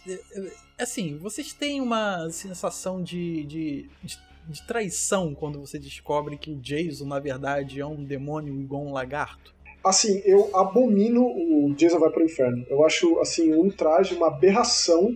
A única coisa boa que nasceu desse lixo, desse filme horroroso, foi o Fred vs. Jason, porque foi basicamente a, a Paramount vendendo pra New Line a franquia. Esse filme, assim, ele não tem nada que preste, assim. Ele tentou trazer tudo quanto elemento. Ele tem a porra do Necronomicon dentro da mansão Voorhees. Ele trouxe essa ideia de família pro Jason, a sobrinha, a irmã, e ele é um monstrinho. É, e aí explodem ele no começo, e ele hipnotiza o legista, e aí o corpo apodrece, tem que passar a, a lombriga, aquela cobrinha pro próximo corpo. Cara, eu abomino esse filme, não tem nada de bom, a não ser aquela lanchonete que faz hambúrguer da máscara do Jason porque faz sucesso e é isso aí. Mas essa cara, menina, essa mulher do hambúrguer, cara, tem uma mulher lá que trabalha que quando o é interessante, né? Porque o Jason, na verdade, ele meio que incorpora, é muito bizarro, muito ruim. Ele incorpora na pessoa e ela só mostra que ele é o Jason quando ele passa em frente a um espelho. É patético, cara. Tipo, o Kenny Rodder, ele fez bico, ele fez bico de policial da SWAT, porque não é o Jason aí. Ele aparece no começo, explode, aparece no final Cara, aquela ideia do punhal e que só um membro da família pode enfiar. Cara, eu não lembrava disso, não. Puta que pariu. É, caralho. Eu acho que a sobrinha dele, inclusive esse filme é tão ruim que tem a mansão Voorhees lá, que tem o Necronomicon do Evil Dead lá dentro. E aí na caixa de correio tá escrito Voorhees errado, tá escrito com o só. Esse é o nível dessa merda desse filme, cara. Tipo, eu não consigo, eu não consigo conceber esse filme. Tanto que é, foi muito tempo para sair o Jason X Jason X, que é um filme que eu também tenho muito carinho no meu coração, porque foi meu primeiro Jason no cinema, que eu pude ver no cinema. É, o, afinal de contas, o Jason vai pro inferno de 92, eu tinha 7 anos, eu já era um adolescente, já com dinheiro para poder ir ao cinema quando o Jason X chegou. É, e ele é muito tipo, ele, ele, é muito mais Jason, mesmo sendo no espaço, no futuro, 400 anos para frente, do que essa porcaria desse Jason 9 aí. O, o Jason 9, aliás, ele apesar de tudo isso, ele tem umas cenas muito violentas de morte. Se não me engano, é no 9 que alguém, é, a, a, pessoa possuída, a entidade que enfia um facão na menina que tá transando e corta ela no meio, mostra o, o, o tipo, as, é, o interior dela onde foi cortado. E daí tem outra morte que enfia a cabeça do cara num, no óleo quente de fritador. É, tem umas cenas muito pesadas nesse no 9. Concordo, tanto que eu só revejo esse filme justamente por isso. Eu gosto de ver tripa em filme, assim, só por ver a tripa. É, são 23 mortes, a contagem de corpos do Jason vai pro inferno. E, e tem uma, uma, cena que eu gosto muito desse filme, que é justamente essas partes monstruosas. Quando eu, quando eu, quando eu desassocio esse filme de Jason, de Sexta-feira 13, eu até consigo aproveitar algumas coisas. Como, por exemplo, quando um policial, se não me engano, ele passa a lombriga para um outro hospedeiro, é, e aí ele se ele basicamente se decompõe, assim, ele vira uma massa de carne. Tem uma cena, inclusive, que ele bate, ele passa a mandíbula no, no chão e gruda no chão, e quando ele levanta a cabeça, levanta sem a mandíbula. É muito grotesco isso, e realmente, é, o gore é excessivo nesse, nesse filme, mas, cara, quando a gente vê aquele monstrinho do Jason que entra na mulher morta e aí volta aquela coisa com a própria com a máscara. Como se fosse uma, uma, uma entidade com a máscara. Quer passar. O Halloween passou por isso também. É, sei lá, cara. Tipo, anos 90 pros slashers foi um tanto tenebroso. Mas assim, no final das contas, a cena final ali, o último frame, que é o que conta, que é a luva do Fred puxando a máscara do Jason. E a gente esperando 10 anos pelo Fred versus Jason. Que, que daí a gente leva pro Jason X, que na verdade houve, pelo que eu pesquisei sobre, era dito que o Jason X era já, já para criar o terreno, não na questão da história, mas para já criar, renovar esse interesse pelo Jason até o lançamento do, do Fred vs Jason. Mas é um conceito extremamente distante do que a gente conhece, né, do clássico do Jason, que é 400 anos no futuro, o Jason com basicamente nanomáquinas que reconstroem ele, é, Eu não me recordo muito desse filme, mas eu só lembro da cena que acho que todo mundo lembra, que é do Jason enfiando a cara do da, da pessoa cientista. no nitrogênio, do, é, Sim. do cientista no nitrogênio líquido e daí arrebentando a, a, cabeça da pessoa. Não, eu me lembro bem, porque eu já assisti esse filme várias vezes, inclusive eu faço muito isso. É, toda sexta-feira 13 é sagrado assistir um filme do Jason, e eu sempre revisito, e eu gosto muito desse, como eu disse, foi meu primeiro filme do Jason no cinema, então eu tenho um carinho muito especial por ele, porque ele, ele assim, ele não se leva a sério do início ao fim. Assim. E, se, e se você embarca nessa, você vê que, é, apesar da temática, tipo, o Jason no espaço, é, ainda tem os elementos dos filmes clássicos aí, é a molecada transou, Jason volta e mata. É, é, é, por mais que tenha os soldados e tenha aquele, aquele um jogo que eu até gosto, com hologramas de uns monstros e tal, e tem uma BFG, né? Tem um cara que fala uma, uma hora lá, pega a Big Fucking Gun ali, tipo, é, é o Jason matando todo mundo. Eu não sou muito fã do visual do Uber Jason, né? Que é quando ele é morto, recriado e tal, ele volta cibernético, Jason Max Steel ali. Não sou muito fã daquele visual. Mas se deu uma sobrevida para ele matar mais gente, que é o que ele faz essencialmente, e dá uma das cenas mais legais também dos últimos tempos de terror, pelo menos para mim, que é quando eles recriam Crystal Lake e ele refaz a cena do saco. É, e é o Kenny Hodder ali de novo, inclusive é a última vez que o Kenny Hodder interpreta o Jason, né, foi nesse filme. Ele, ele é um Jason diferente, mas é o Jason no porte, né? Dá para reparar que é o Jason no porte. Ele é muito mais Sexta-feira 13 do que o Jason Vai pro Inferno, na minha opinião. Assim. Ele é um filme, é um filme muito ele, ele abraça a galhofa de uma forma melhor. O Jason vai pro inferno, ele é muito dark, assim, ele é muito sombrio. Ele, ele, eu não consigo, é muito difícil para mim desassociar ele do Jason, desassociar ele da franquia, ver ele como algo por si só, que talvez aí eu conseguiria gostar dele de alguma forma. É, mas esse Jason X aí é uma, é uma putaria do começo ao fim e eu gosto dele exatamente por isso. Eu não consigo ver ele de outra forma. Tipo, senso crítico zero, é, desliga o cérebro, como muita gente diz. E tem cenas memoráveis. Então, Tipo, isso não ia levar a lugar nenhum. Como o Caio bem falou, resgatou o, o, o personagem Jason. O Jason já estava extremamente multimediático, né? Muitos quadrinhos e tal, é, bonequinho, tinha tudo do Jason. Sim, mas em compensação, o que veio depois, que se tornou a maior bilheteria, da, acho que de ambas as franquias, que foi o Fred vs Jason, né? É, essa demora que teve desde aquele teaser que teve no final do, do Sexta-feira 13/9 era porque tinha um embrólio da licença do filme, né? Porque os primeiros filmes do Sexta-feira 13 eram da Paramount e depois foram para New Line, que daí a New Line, ambas as franquias ficaram debaixo do guarda-chuva dessa empresa. E daí só passou, só teve esse crossover 10 anos depois, 10 anos depois desse teaser do, do último filme. E... Eu, eu, lembro que eu falei com o Caio uma vez que eu vi esse um anúncio, um pseudo anúncio dela desse filme numa herói, cara, uma revista herói. Eu era um moleque ainda quando tinha visto esse anúncio. Nossa, a herói, a, a herói informava muito a gente, né? A herói era muito importante naquela época. Nossa, eu amava assim. E é muito legal que eles é um eu gosto muito desse filme porque é um que não tem nenhum pudor de tipo, ah, vocês querem que eles se batam, vocês querem que eles desçam porrada no outro, é isso que vocês vão ter.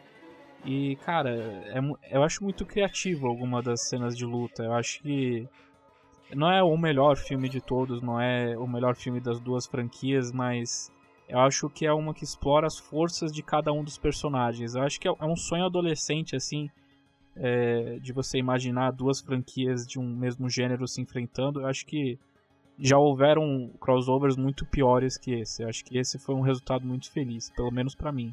Não, com certeza. É, o, é a última vez que o Robert Englund interpretou o Fred Krueger. Né?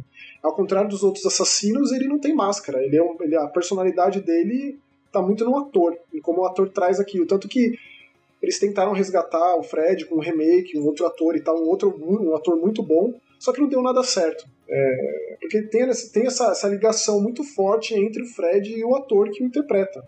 O Jason, você coloca ali a máscara, o Kenny Hodder deu uma cara diferenciada, mas o Michael Myers, o Leatherface e tal, você bota uma máscara num, num Brutamontes, num, no dublê, funciona. É, então ainda é, a última, é, é, o último respiro de Fred do ator original, do ator clássico. Né? Então só isso já torna o filme especial. A premissa, eu gosto da ideia de que é, o Fred foi esquecido pelas crianças, adolescentes de Elm Street, e aí a ideia de que ele vai trazer o Jason de volta, se fazendo passar pela mãe dele. É, e aí essa briga justamente porque o Jason tá roubando as mortes do Fred. e ele fica puto por isso. O único problema do roteiro aí é. Eu tenho, eu tenho um problema sério com relação ao fato do Jason ter medo d'água, mas faz sentido com relação à dualidade, né? De Fred, Fred tem um ponto fraco dele é o fogo, porque ele morreu no fogo, queimado. Jason morreu na água. Mas o Jason, o ponto fraco dele tá longe de ser água, né? Ele é um monstro do, do, do lago, tipo. Mas a gente releva isso porque é realmente um filme divertido, do diretor do, do, do, do Noiva de Chuck, um cara que soube enfiar litros e litros de sangue ali. Então é uma diversão, assim, que sempre que tá passando pelo menos quando eu tinha hábito de ver TV, faz, faz muito tempo que eu não tenho, eu sempre via, é um filme que eu retorno bastante, assim, é gostoso de ver, divertido. Ele é um filme bacana porque você né, imagina duas forças imortais se matando, né? Se batendo ali para ver quem que vai conseguir vencer ali numa luta eterna praticamente. Né? Essa ideia da água também me incomodou porque de, na série inteira, né, quando Jason morre, a gente sempre vê o lago, né? uma das últimas cenas bem clássicas dos filmes é, é o lago parado, aí do nada sai uma bolha de dentro d'água. Dá a entender que, sei lá, é possível que o menino do lago que se afogou tá lá ainda. É como se o Jason tivesse voltado pro lago e ali ele que se renova, sabe? Como se ele estivesse ali recobrando as forças para voltar no próximo filme. E nesse filme, ele com medo da água, no Fred vs Jason, me, me, incomodou um pouquinho também. Eu gosto muito daquela cena que mostra é, o Jason sendo molestado, sendo, sendo importunado no, no acampamento de Crystal Pelas Lake. crianças, né? Eu, é, enquanto, eu ia comentar disso também. É, enquanto o Fred tá lá, o Fred tá lá com, a, com uma das monitoras ali, com um dos conselheiros. E aí volta essa ideia do, do Fred como estuprador de criança, né? Então tem isso bem forte no filme. O Fred também ele virou um, um cultura pop total, assim. Né? Ele foi se transformando cada vez num mais engraçadão, até até faz pose de, de bruxa, bruxa amado oeste de Mágico de Oz no, no, no, Hora do Pesadelo 6. Né? Então o Fred ele foi se ridicularizando. Esse filme, de uma forma muito eficaz, trouxe essa imagem, essa ideia do Fred maligno, que se perdeu com o tempo. Por isso eu também gosto muito desse filme. E, e, é estranho de uma maneira extremamente bizarra, porque você tem, você tem que relevar os outros nove filmes em que ele fez uma trilha de corpos, né? Mas faz você simpatizar um pouquinho com Jason, porque parece que ele é uma força bruta da natureza, mas que ele, ele não tem essa capacidade de se defender dos, da, da manipulação mental, da manipulação é, paranormal que o Fred consegue fazer, né? ele Fred... é tonto, né? Ele é tonto, ele é chucro. É. Ele é... Ele é... Sim, exatamente. O, porque, tanto que se você pensar, por exemplo, no na hora do Pesadelo 3, ele acaba para eles enfrentarem o Fred acabou se tornando uma coisa meio cerebral, uma coisa que eles tinham que pensar como enfrentar ele, enquanto o Jason é uma coisa de fuja, não tem o que fazer. É, então é engraçado essa dualidade entre os dois personagens. O Jason é uma, é uma força da natureza que você não consegue você não consegue enfrentar mano a mano mas na questão psicológica, o Fred tem essa vantagem. Obviamente, no mundo dos sonhos, o Fred tem essa vantagem. Inclusive, é legal dizer que no Jason X, né, uma das premissas iniciais é justamente isso. Né? É, o filme começa num futuro já, tipo 2000 não sei, acho que é 2008 o futuro do Jason X, Jason X. É, ele é capturado por uma, é, uma força especial de Crystal Lake, colocado em uma redoma, um lugar ali que eles percebem que ele é absolutamente indestrutível. E eles podem fazer dinheiro em cima desse, desse ser indestrutível. E eles colocam ele em sono criogênico. Aí depois, 400 anos no futuro, descobrem ele ele e a cientista que, é, que trazem de volta à vida com aquelas nanomáquinas bizarras lá do filme. E, e é engraçado porque a gente teve esse, esse crossover aí, essa briga de titãs e houve uma espécie de tentativa de renovação da New Line de trazer tanto o Sexta-feira 13 como a Hora do Pesadelo é, muito próximos um do outro, né? Acho que o Sexta-feira 13 houve um reboot em 2009 e o Hora do Pesadelo no ano seguinte, 2010, com o ator que interpretava o Rorschach no Watchmen. Não só, e... viu? Teve, teve vários outros. É, foi uma época de, de, de revitalizações aí. Algumas deram certo, o filme do Jason deu muito certo, deu muito dinheiro, outras foram um fracasso. O, a Profecia teve um remake, foi um fracasso, inclusive saiu no dia do Slayer, né, o 6 do 6 de 2006. É, teve um, um, remake muito bom, inclusive, que é o do Amityville, com Ryan Gosling. É, Ryan Gosling não, desculpa. quem que faz o, o Deadpool? Ryan Reynolds. Ryan Ryan Reynolds. Ele, ele tá lá no, no, no remake do MTV. O remake do Dia dos Namorados Macabro é bem legal. Teve o remake do Massacre da Serra Elétrica, que tem bastante gente que gosta, eu não sou uma dessas pessoas que gostam. Então, teve uma, uma tentativa de resgate de muitas franquias do terror. A maioria, nem, tipo, mesmo, mesmo quando deu certo, no caso Sexta-feira 13, não foi possível levar a coisa adiante. Mas é uma coisa muito comum em terror. É a, a ideia que, que, que, existe, não é ideia, né? O motivo é por conta de, de, de briga na justiça. É, ah, tá, tá, nas mãos da, da, da, Paramount, tá nas mãos da Warner, tá nas mãos da, da New Line. Teve um problema bem sério com relação a direito autoral nos Estados Unidos, que tem um tempo de 35 anos. Se passou esses 35 anos, o roteirista do filme original entrou na justiça para conseguir dinheiro em cima do, do, do, do da franquia Sexta-feira 13. Inclusive, esse é o motivo do porquê que o jogo Friday the 13th, the, the Game, ele não foi mais atualizado. Tinha bastante coisa sendo pre prevista para ser lançada no jogo. O jogo é, foi colocado na geladeira justamente por conta desse processo judicial que a, que a franquia ficou em ato, ninguém pode fazer nada com ela. Passou de mão em mão inúmeras vezes. Ele teve pelo menos umas seis datas de lançamento sempre uma sexta-feira 13 de 2015, 2016, 2017. É, trouxeram um diretor muito importante do terror lá, do cara, um dos criadores do VHS, para fazer. Teve uma época que ele estava sendo sondado para fazer um filme no estilo found footage. É, nunca aconteceu. Tinha uma outra proposta de roteiro que seria focado na mãe do Jason, uma outra proposta de série de TV que seria focado no passado do Jason. Tudo cancelado, teve piloto feito, a série cancelada. A história é longuíssima. Até mesmo o LeBron James, o jogador de basquete, se enfiou aí na justiça para chegar lá e falar: Meu, vamos, vamos dar um jeito, vamos fazer um filme novo do Jason. o LeBron James é muito fã de terror. Eu não sabia quem era o LeBron James até é, aparecer o nome dele associado a Sexta-feira 13. Tipo, aí eu fui atrás de entender. Eu sou completamente alheio ao esporte de todas as formas. Assim, eu não sei nada de nada, sou estúpido ao, ao extremo. Aí eu falei, meu, quem que é esse cara? Que maravilha, ele vai salvar o Jason. Aí eu fui ver o cara é mó fã de terror. O cara tem Halloween aí que ele se vestiu de Pennywise. Tem uma foto dele de, de Instagram que ele tá usando uma máscara de rock igual do Jason. E ele falou que o Jason é o favorito dele. Mas essa, essa última notícia de que o LeBron James tinha se enfiado aí para tentar resgatar o Jason, acho que é de 2018. E aí depois teve esse, justamente depois do sucesso do, do Halloween que aí trouxe a Jamie Lee Curtis, trouxe o John Carpenter de novo para a franquia, fez um, uma dinheirama desgraçada. É, o Robert Englund, como eu disse, dizendo que queria viver o Fred uma última vez. Então, tipo, tá aí, né? O, o remake é um bom filme de 2009. Ele sintetiza os quatro primeiros filmes, digamos. Tem a história da mãe, tem a história do Jason ermitão, Jason que mora isoladamente no mato.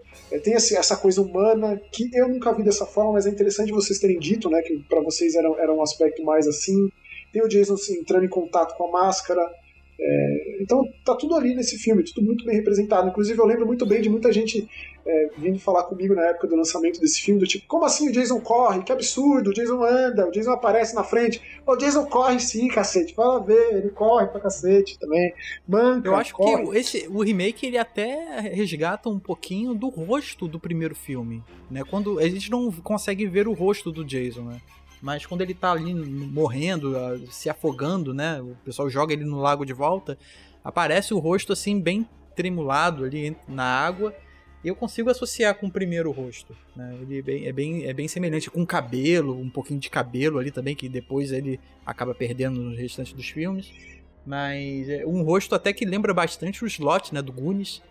Né, Sim. Que, que eu acho que pode ser considerado o Jason do bem. por causa do rosto, porque ninguém se, se choca com o rosto do, do, do slot, né? Porque o cara gosta de chocolate e é legal.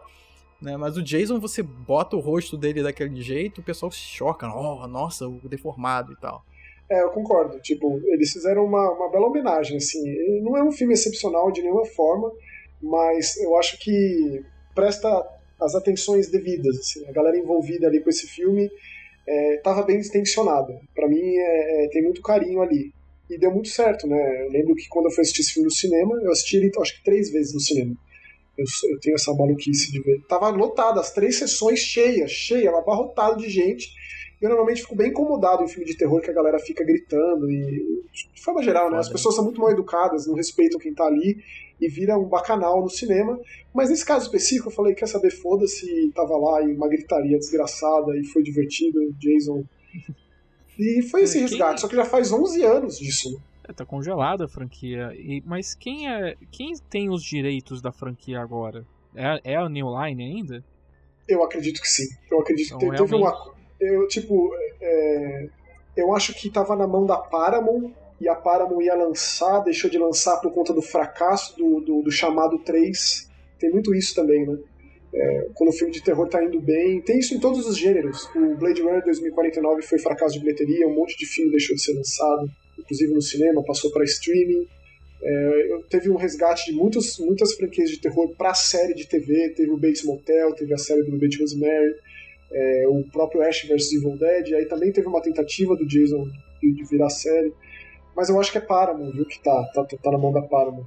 É uma pena, porque, porque a gente, eu tava lembrando agora, a gente tem mais ou menos um expoente do slasher, e você pode me corrigir se, se eu estiver falando merda, mas querendo ou não, o It, a coisa, meio que é um slasher, né? Ele é basicamente uma criatura paranormal perseguindo várias pessoas, matando elas.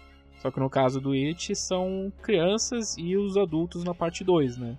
Então, teoricamente, ainda existe um pouco de interesse em slashers, mesmo que, mesmo que numa roupagem diferente. Olha, Caio, eu, eu assim, eu não consigo entender o o It como um slasher, não, porque tem até elementos de ficção científica ali. é, você pega a coisa da onde veio a- é, uma criatura alienígena que caiu aqui, existe aqui desde épocas ancestrais, etc e tal, né? Ele não segue umas cartilhas muito básicas desse tipo de filme.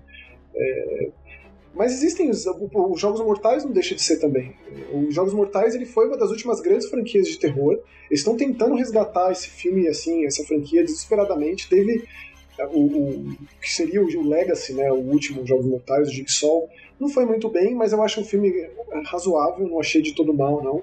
O John Kramer pode ser considerado, por mais que ele não seja um assassino, ele, não, ele, ele coloca uma condição ali ele dá meios para que a pessoa escape, os seus, os seus sucessores que não, né, os seus sucessores que, que é, acabaram é, boicotando o próprio projeto de vida dele, mas ele, é- ele é um slash que não mata ninguém, porém tem muita morte em cena. Tem, uma, tem lance do torture porn e tal, de, de, de, de focar no grotesco e no, no visceral.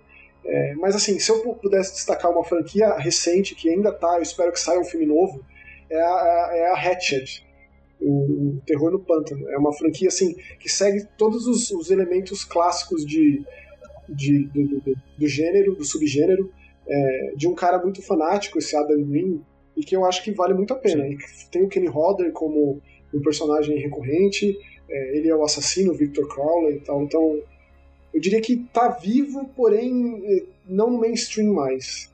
Você comentou que o- com todas as três vezes que você foi no cinema, tava a sessão cheia e tal. É, dá a entender que o público quer ver esses filmes, sabe? Que o, o apelo do Jason, de Fred, dessa galera assim, chama, chama atenção. O pessoal quer ver o filme.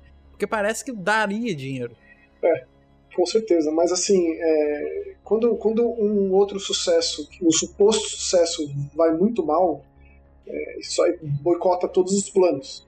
E aí tem muita coisa de, de, de cadeirudo de produtor mesmo. Ah, não gostei desse roteiro, é, e aí passa para outra mão, e aí o diretor. A gente vê muito isso com adaptação de filme. O filme do Bioshock, o filme do Uncharted, tá aí punhetando há quanto tempo? O Jason, infelizmente, entrou nesse limbo da punheta de Hollywood também. É, vários roteiros, vários, várias distribuidoras, várias produtoras, é, nada dá certo. Aí entrou esse lance judicial do, do, do, roteirista do filme original e aí meio que congelou de vez a coisa toda. Fracasso do, do lançamento grande, é, o sucesso de filmes de terror é, totalmente opostos à proposta do slasher. É, você pega o sucesso de um Hereditário, de um Midsommar, Farol, coisas assim, não se encaixa em absoluto do, do, do padrão Jason de ser. Daquela forma conhecidamente formulaica do, do Sexta-feira 13. É, ao mesmo tempo que se provou com o sucesso, eu acho que, não sei se superou a bilheteria do, do Fred vs Jason, mas foi uma grande bilheteria, assim. É, mas ao mesmo tempo que foi uma grande bilheteria, a gente teve é, uma saga elétrica, Lenda Continua, Letterface, que foram bem abaixo. É, eu gosto bastante do remake do Brinquedo Assassino, mas também não foi nada expressivo. Não foi nada como foi o Halloween. O Halloween foi, é o Halloween foi criado um, um marketing muito expressivo em cima disso, atrelado aos nomes associados. O John Carpenter é um cara muito forte, é um nome muito forte. É, e a Jamie Lee Curtis também, é uma baita atriz que chama bilheteria. Sim. Sexta-feira 13 não tem essas associações, entendeu? O Sean Cunningham não é nem não, ele não é tão expressivo quanto o John Carpenter, nem de longe. É, e não tem nenhum nome, nenhum, nenhum ator assim da franquia.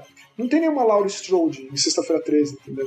O, o Tommy Jarvis é só para quem é muito fanático, que se debruça nos filmes para estudar a coisa ali. Mas não tem essa coisa recorrente que faça com que, mais do que o nome do Jason, puxe essa bilheteria. É, é, é aquilo, né? É, é, o Yin Yang do Jason ter ficado muito maior do que Sexta-feira 13. Você precisa fazer jus à figura do Jason, mas como que você faz um filme, como que você gera um, um interesse ao redor do assassino? É difícil, pô. Jason, Mother is talking to you. Put the weapon down and come to mommy. Mas vamos, vamos seguir. Eu queria, na verdade, fazer uma pergunta para vocês dois é, que na verdade eu acho que vocês já responderam, né, ao longo dessa gravação. Que é o Sexta-feira 13 favorito. Qual, é, qual que é o seu mesmo, Diogo? Qual que é o seu Sexta-feira 13 favorito? Cara, eu, eu te, é complicado, né? pra escolher alguma coisa eu já sou complicado na, na, em qualquer situação. Mas agora quando tem Jason, porque todos os filmes ele tem uma coisinha que te agrada.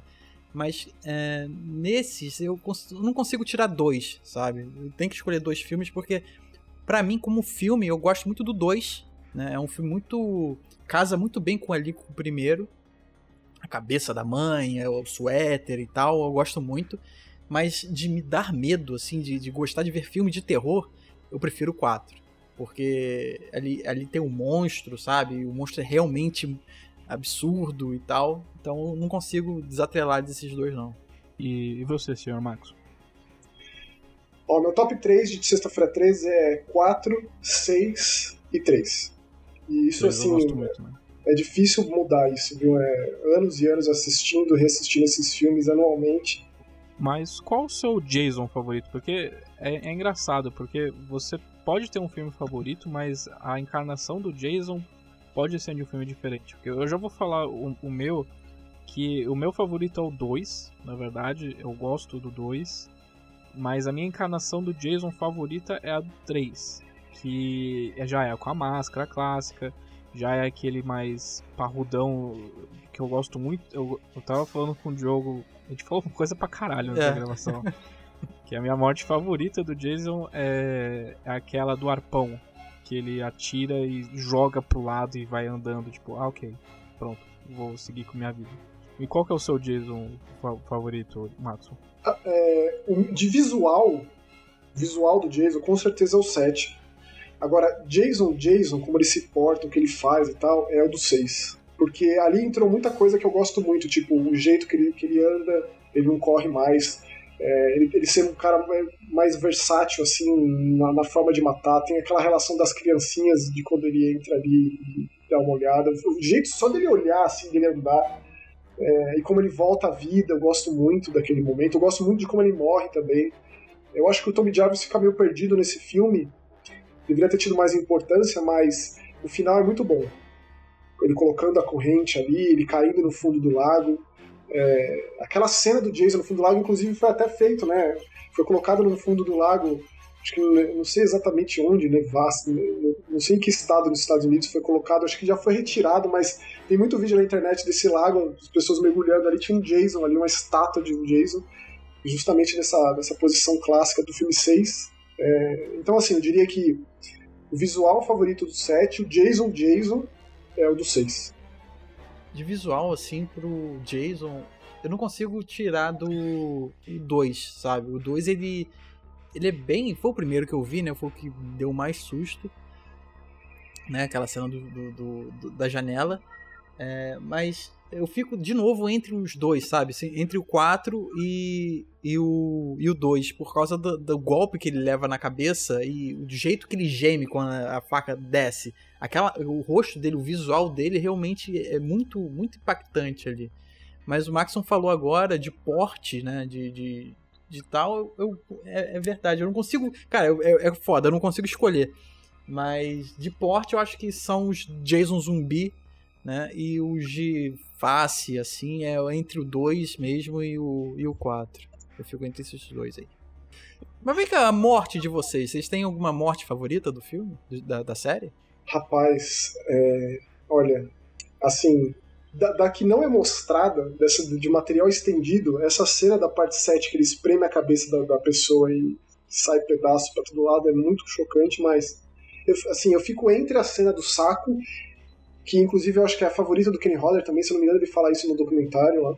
Eu gosto muito da, da, da morte do médico legista no parte 4 com o arco de serra. Eu acho brutal aquilo também. Logo no início, né?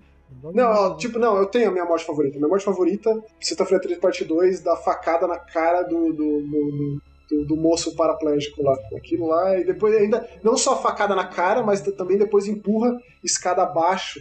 E aí tem aquele close da câmera, assim, dá um efeito assim na câmera. Tipo... Dá um branco, né? Que, que, é. aquele, aquilo aí é muito tenso, cara. Que ele, ele vai empurra ele ele vai caindo pela escada. Cara, é muito. dá um nervoso. E é, e é, muito aquilo que vocês comentaram da música que mata. Herman Fredini ali arregaçando. É, é minha favorita também. Sim. E a tua, cara? A.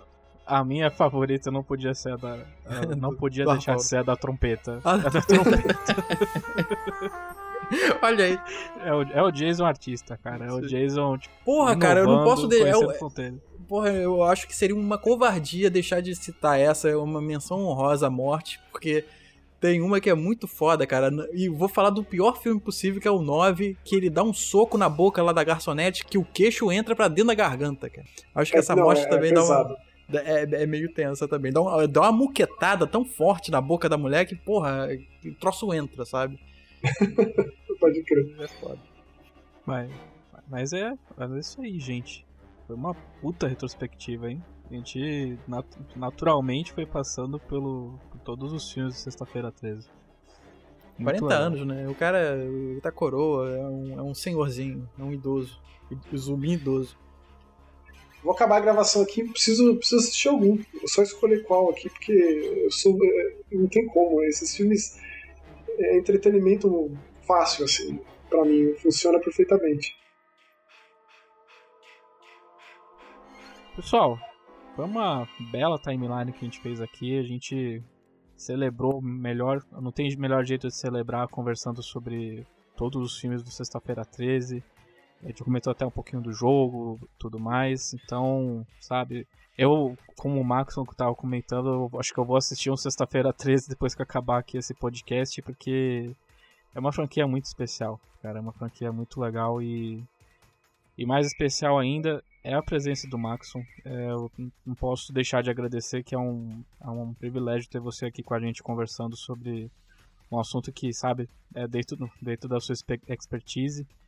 Então, muito obrigado pela sua presença. Obrigado. Pô, que isso, que isso, Diogo, Caio. Eu que agradeço o convite, um prazer enorme falar de uma franquia tão querida e com pessoas tão queridas. É, acho que a gente fez jus aqui a um, a um legado ímpar dessa, dessa franquia, que é uma das mais icônicas, se não a mais icônica do terror. Isso é muito debatível, é muito particular e pessoal, mas Jason, talvez, tipo, dos monstros modernos do terror do cinema, difícil de parear, difícil de bater de frente com o Jason, acho que só mesmo o Fred da vida. Mas foi um prazer falar, filme a filme, gosto muito. É, e Caso queira convidar para outros, outros papos de terror, estou sempre aberto a convites. Caso você queira conhecer mais do, do, do que do, do, meu trabalho envolvendo terror, vídeos novos todas as terças e quintas no youtube.com/barra Horror. Terror em todas as mídias, de cinema, séries, literatura, quadrinhos, videogame. É, fica o convite para você dar uma visitada lá, comentar, que vai ser um prazer conversar com vocês sobre terror por lá também. Um puta trabalho que o Maxon faz, eu gosto pra cacete do canal dele, é muito, muito bom, cara. Tinha que ter muito mais destaque do que tem. E eu acho que é um puta canal, cara. Eu acho que vale a pena você dar uma olhada lá, porque eu recomendo pra caramba. Pô, valeu, Diogo. Tipo, é uma coisa assim, é, é de nicho, é pequeno, mas feito com muito carinho. É aquela desgraceira coração. É isso aí. Diogo, diga. Onde o pessoal pode encontrar o NGP nas redes sociais? Então, pessoal, fãs de terror ou não, vocês encontram a gente lá no Facebook. É facebook.com barra ngameplus. Ou então, se você quiser dar um pulo lá no Twitter, a gente está lá no twitter.com barra NGame Plus, ou então se você for lá na barra de busca, né, botar lá arroba NGame Plus, acha a gente também. A gente está lá principalmente lá no YouTube, é, youtube.com barra Plus. Lá a gente vai ter lives, a gente tem vídeos especiais, a gente tem gameplays, o Demartini tá quase todo dia lá fazendo vídeo, fazendo live. O New Game Pocket está lá também, tá hospedado lá. Dá um like no vídeo se você curtiu. É, se torne um inscrito também. E, por favor, um patrocinador também, que isso ajuda pra caramba o canal a crescer. Espalhe a palavra. Dê cinco estrelinhas também lá no iTunes Podcast, se você curtiu o programa. E é isso.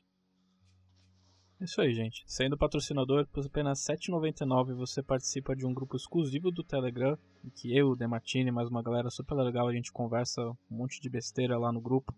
É, você participa também de sorteios exclusivos de keys de jogos, de Game Pass. Recentemente a gente teve um sorteio do Streets of Rage 4.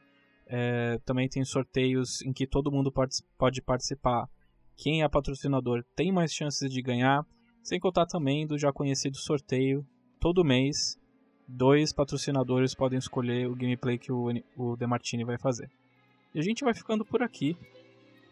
Fiquem bem, pessoal. Fiquem longe de Crystal Lake. Por favor. E até a próxima. Valeu, tchau. Tchau, tchau. tchau. Eu ia fazer o. Mas é muito, é muito pataquada, né?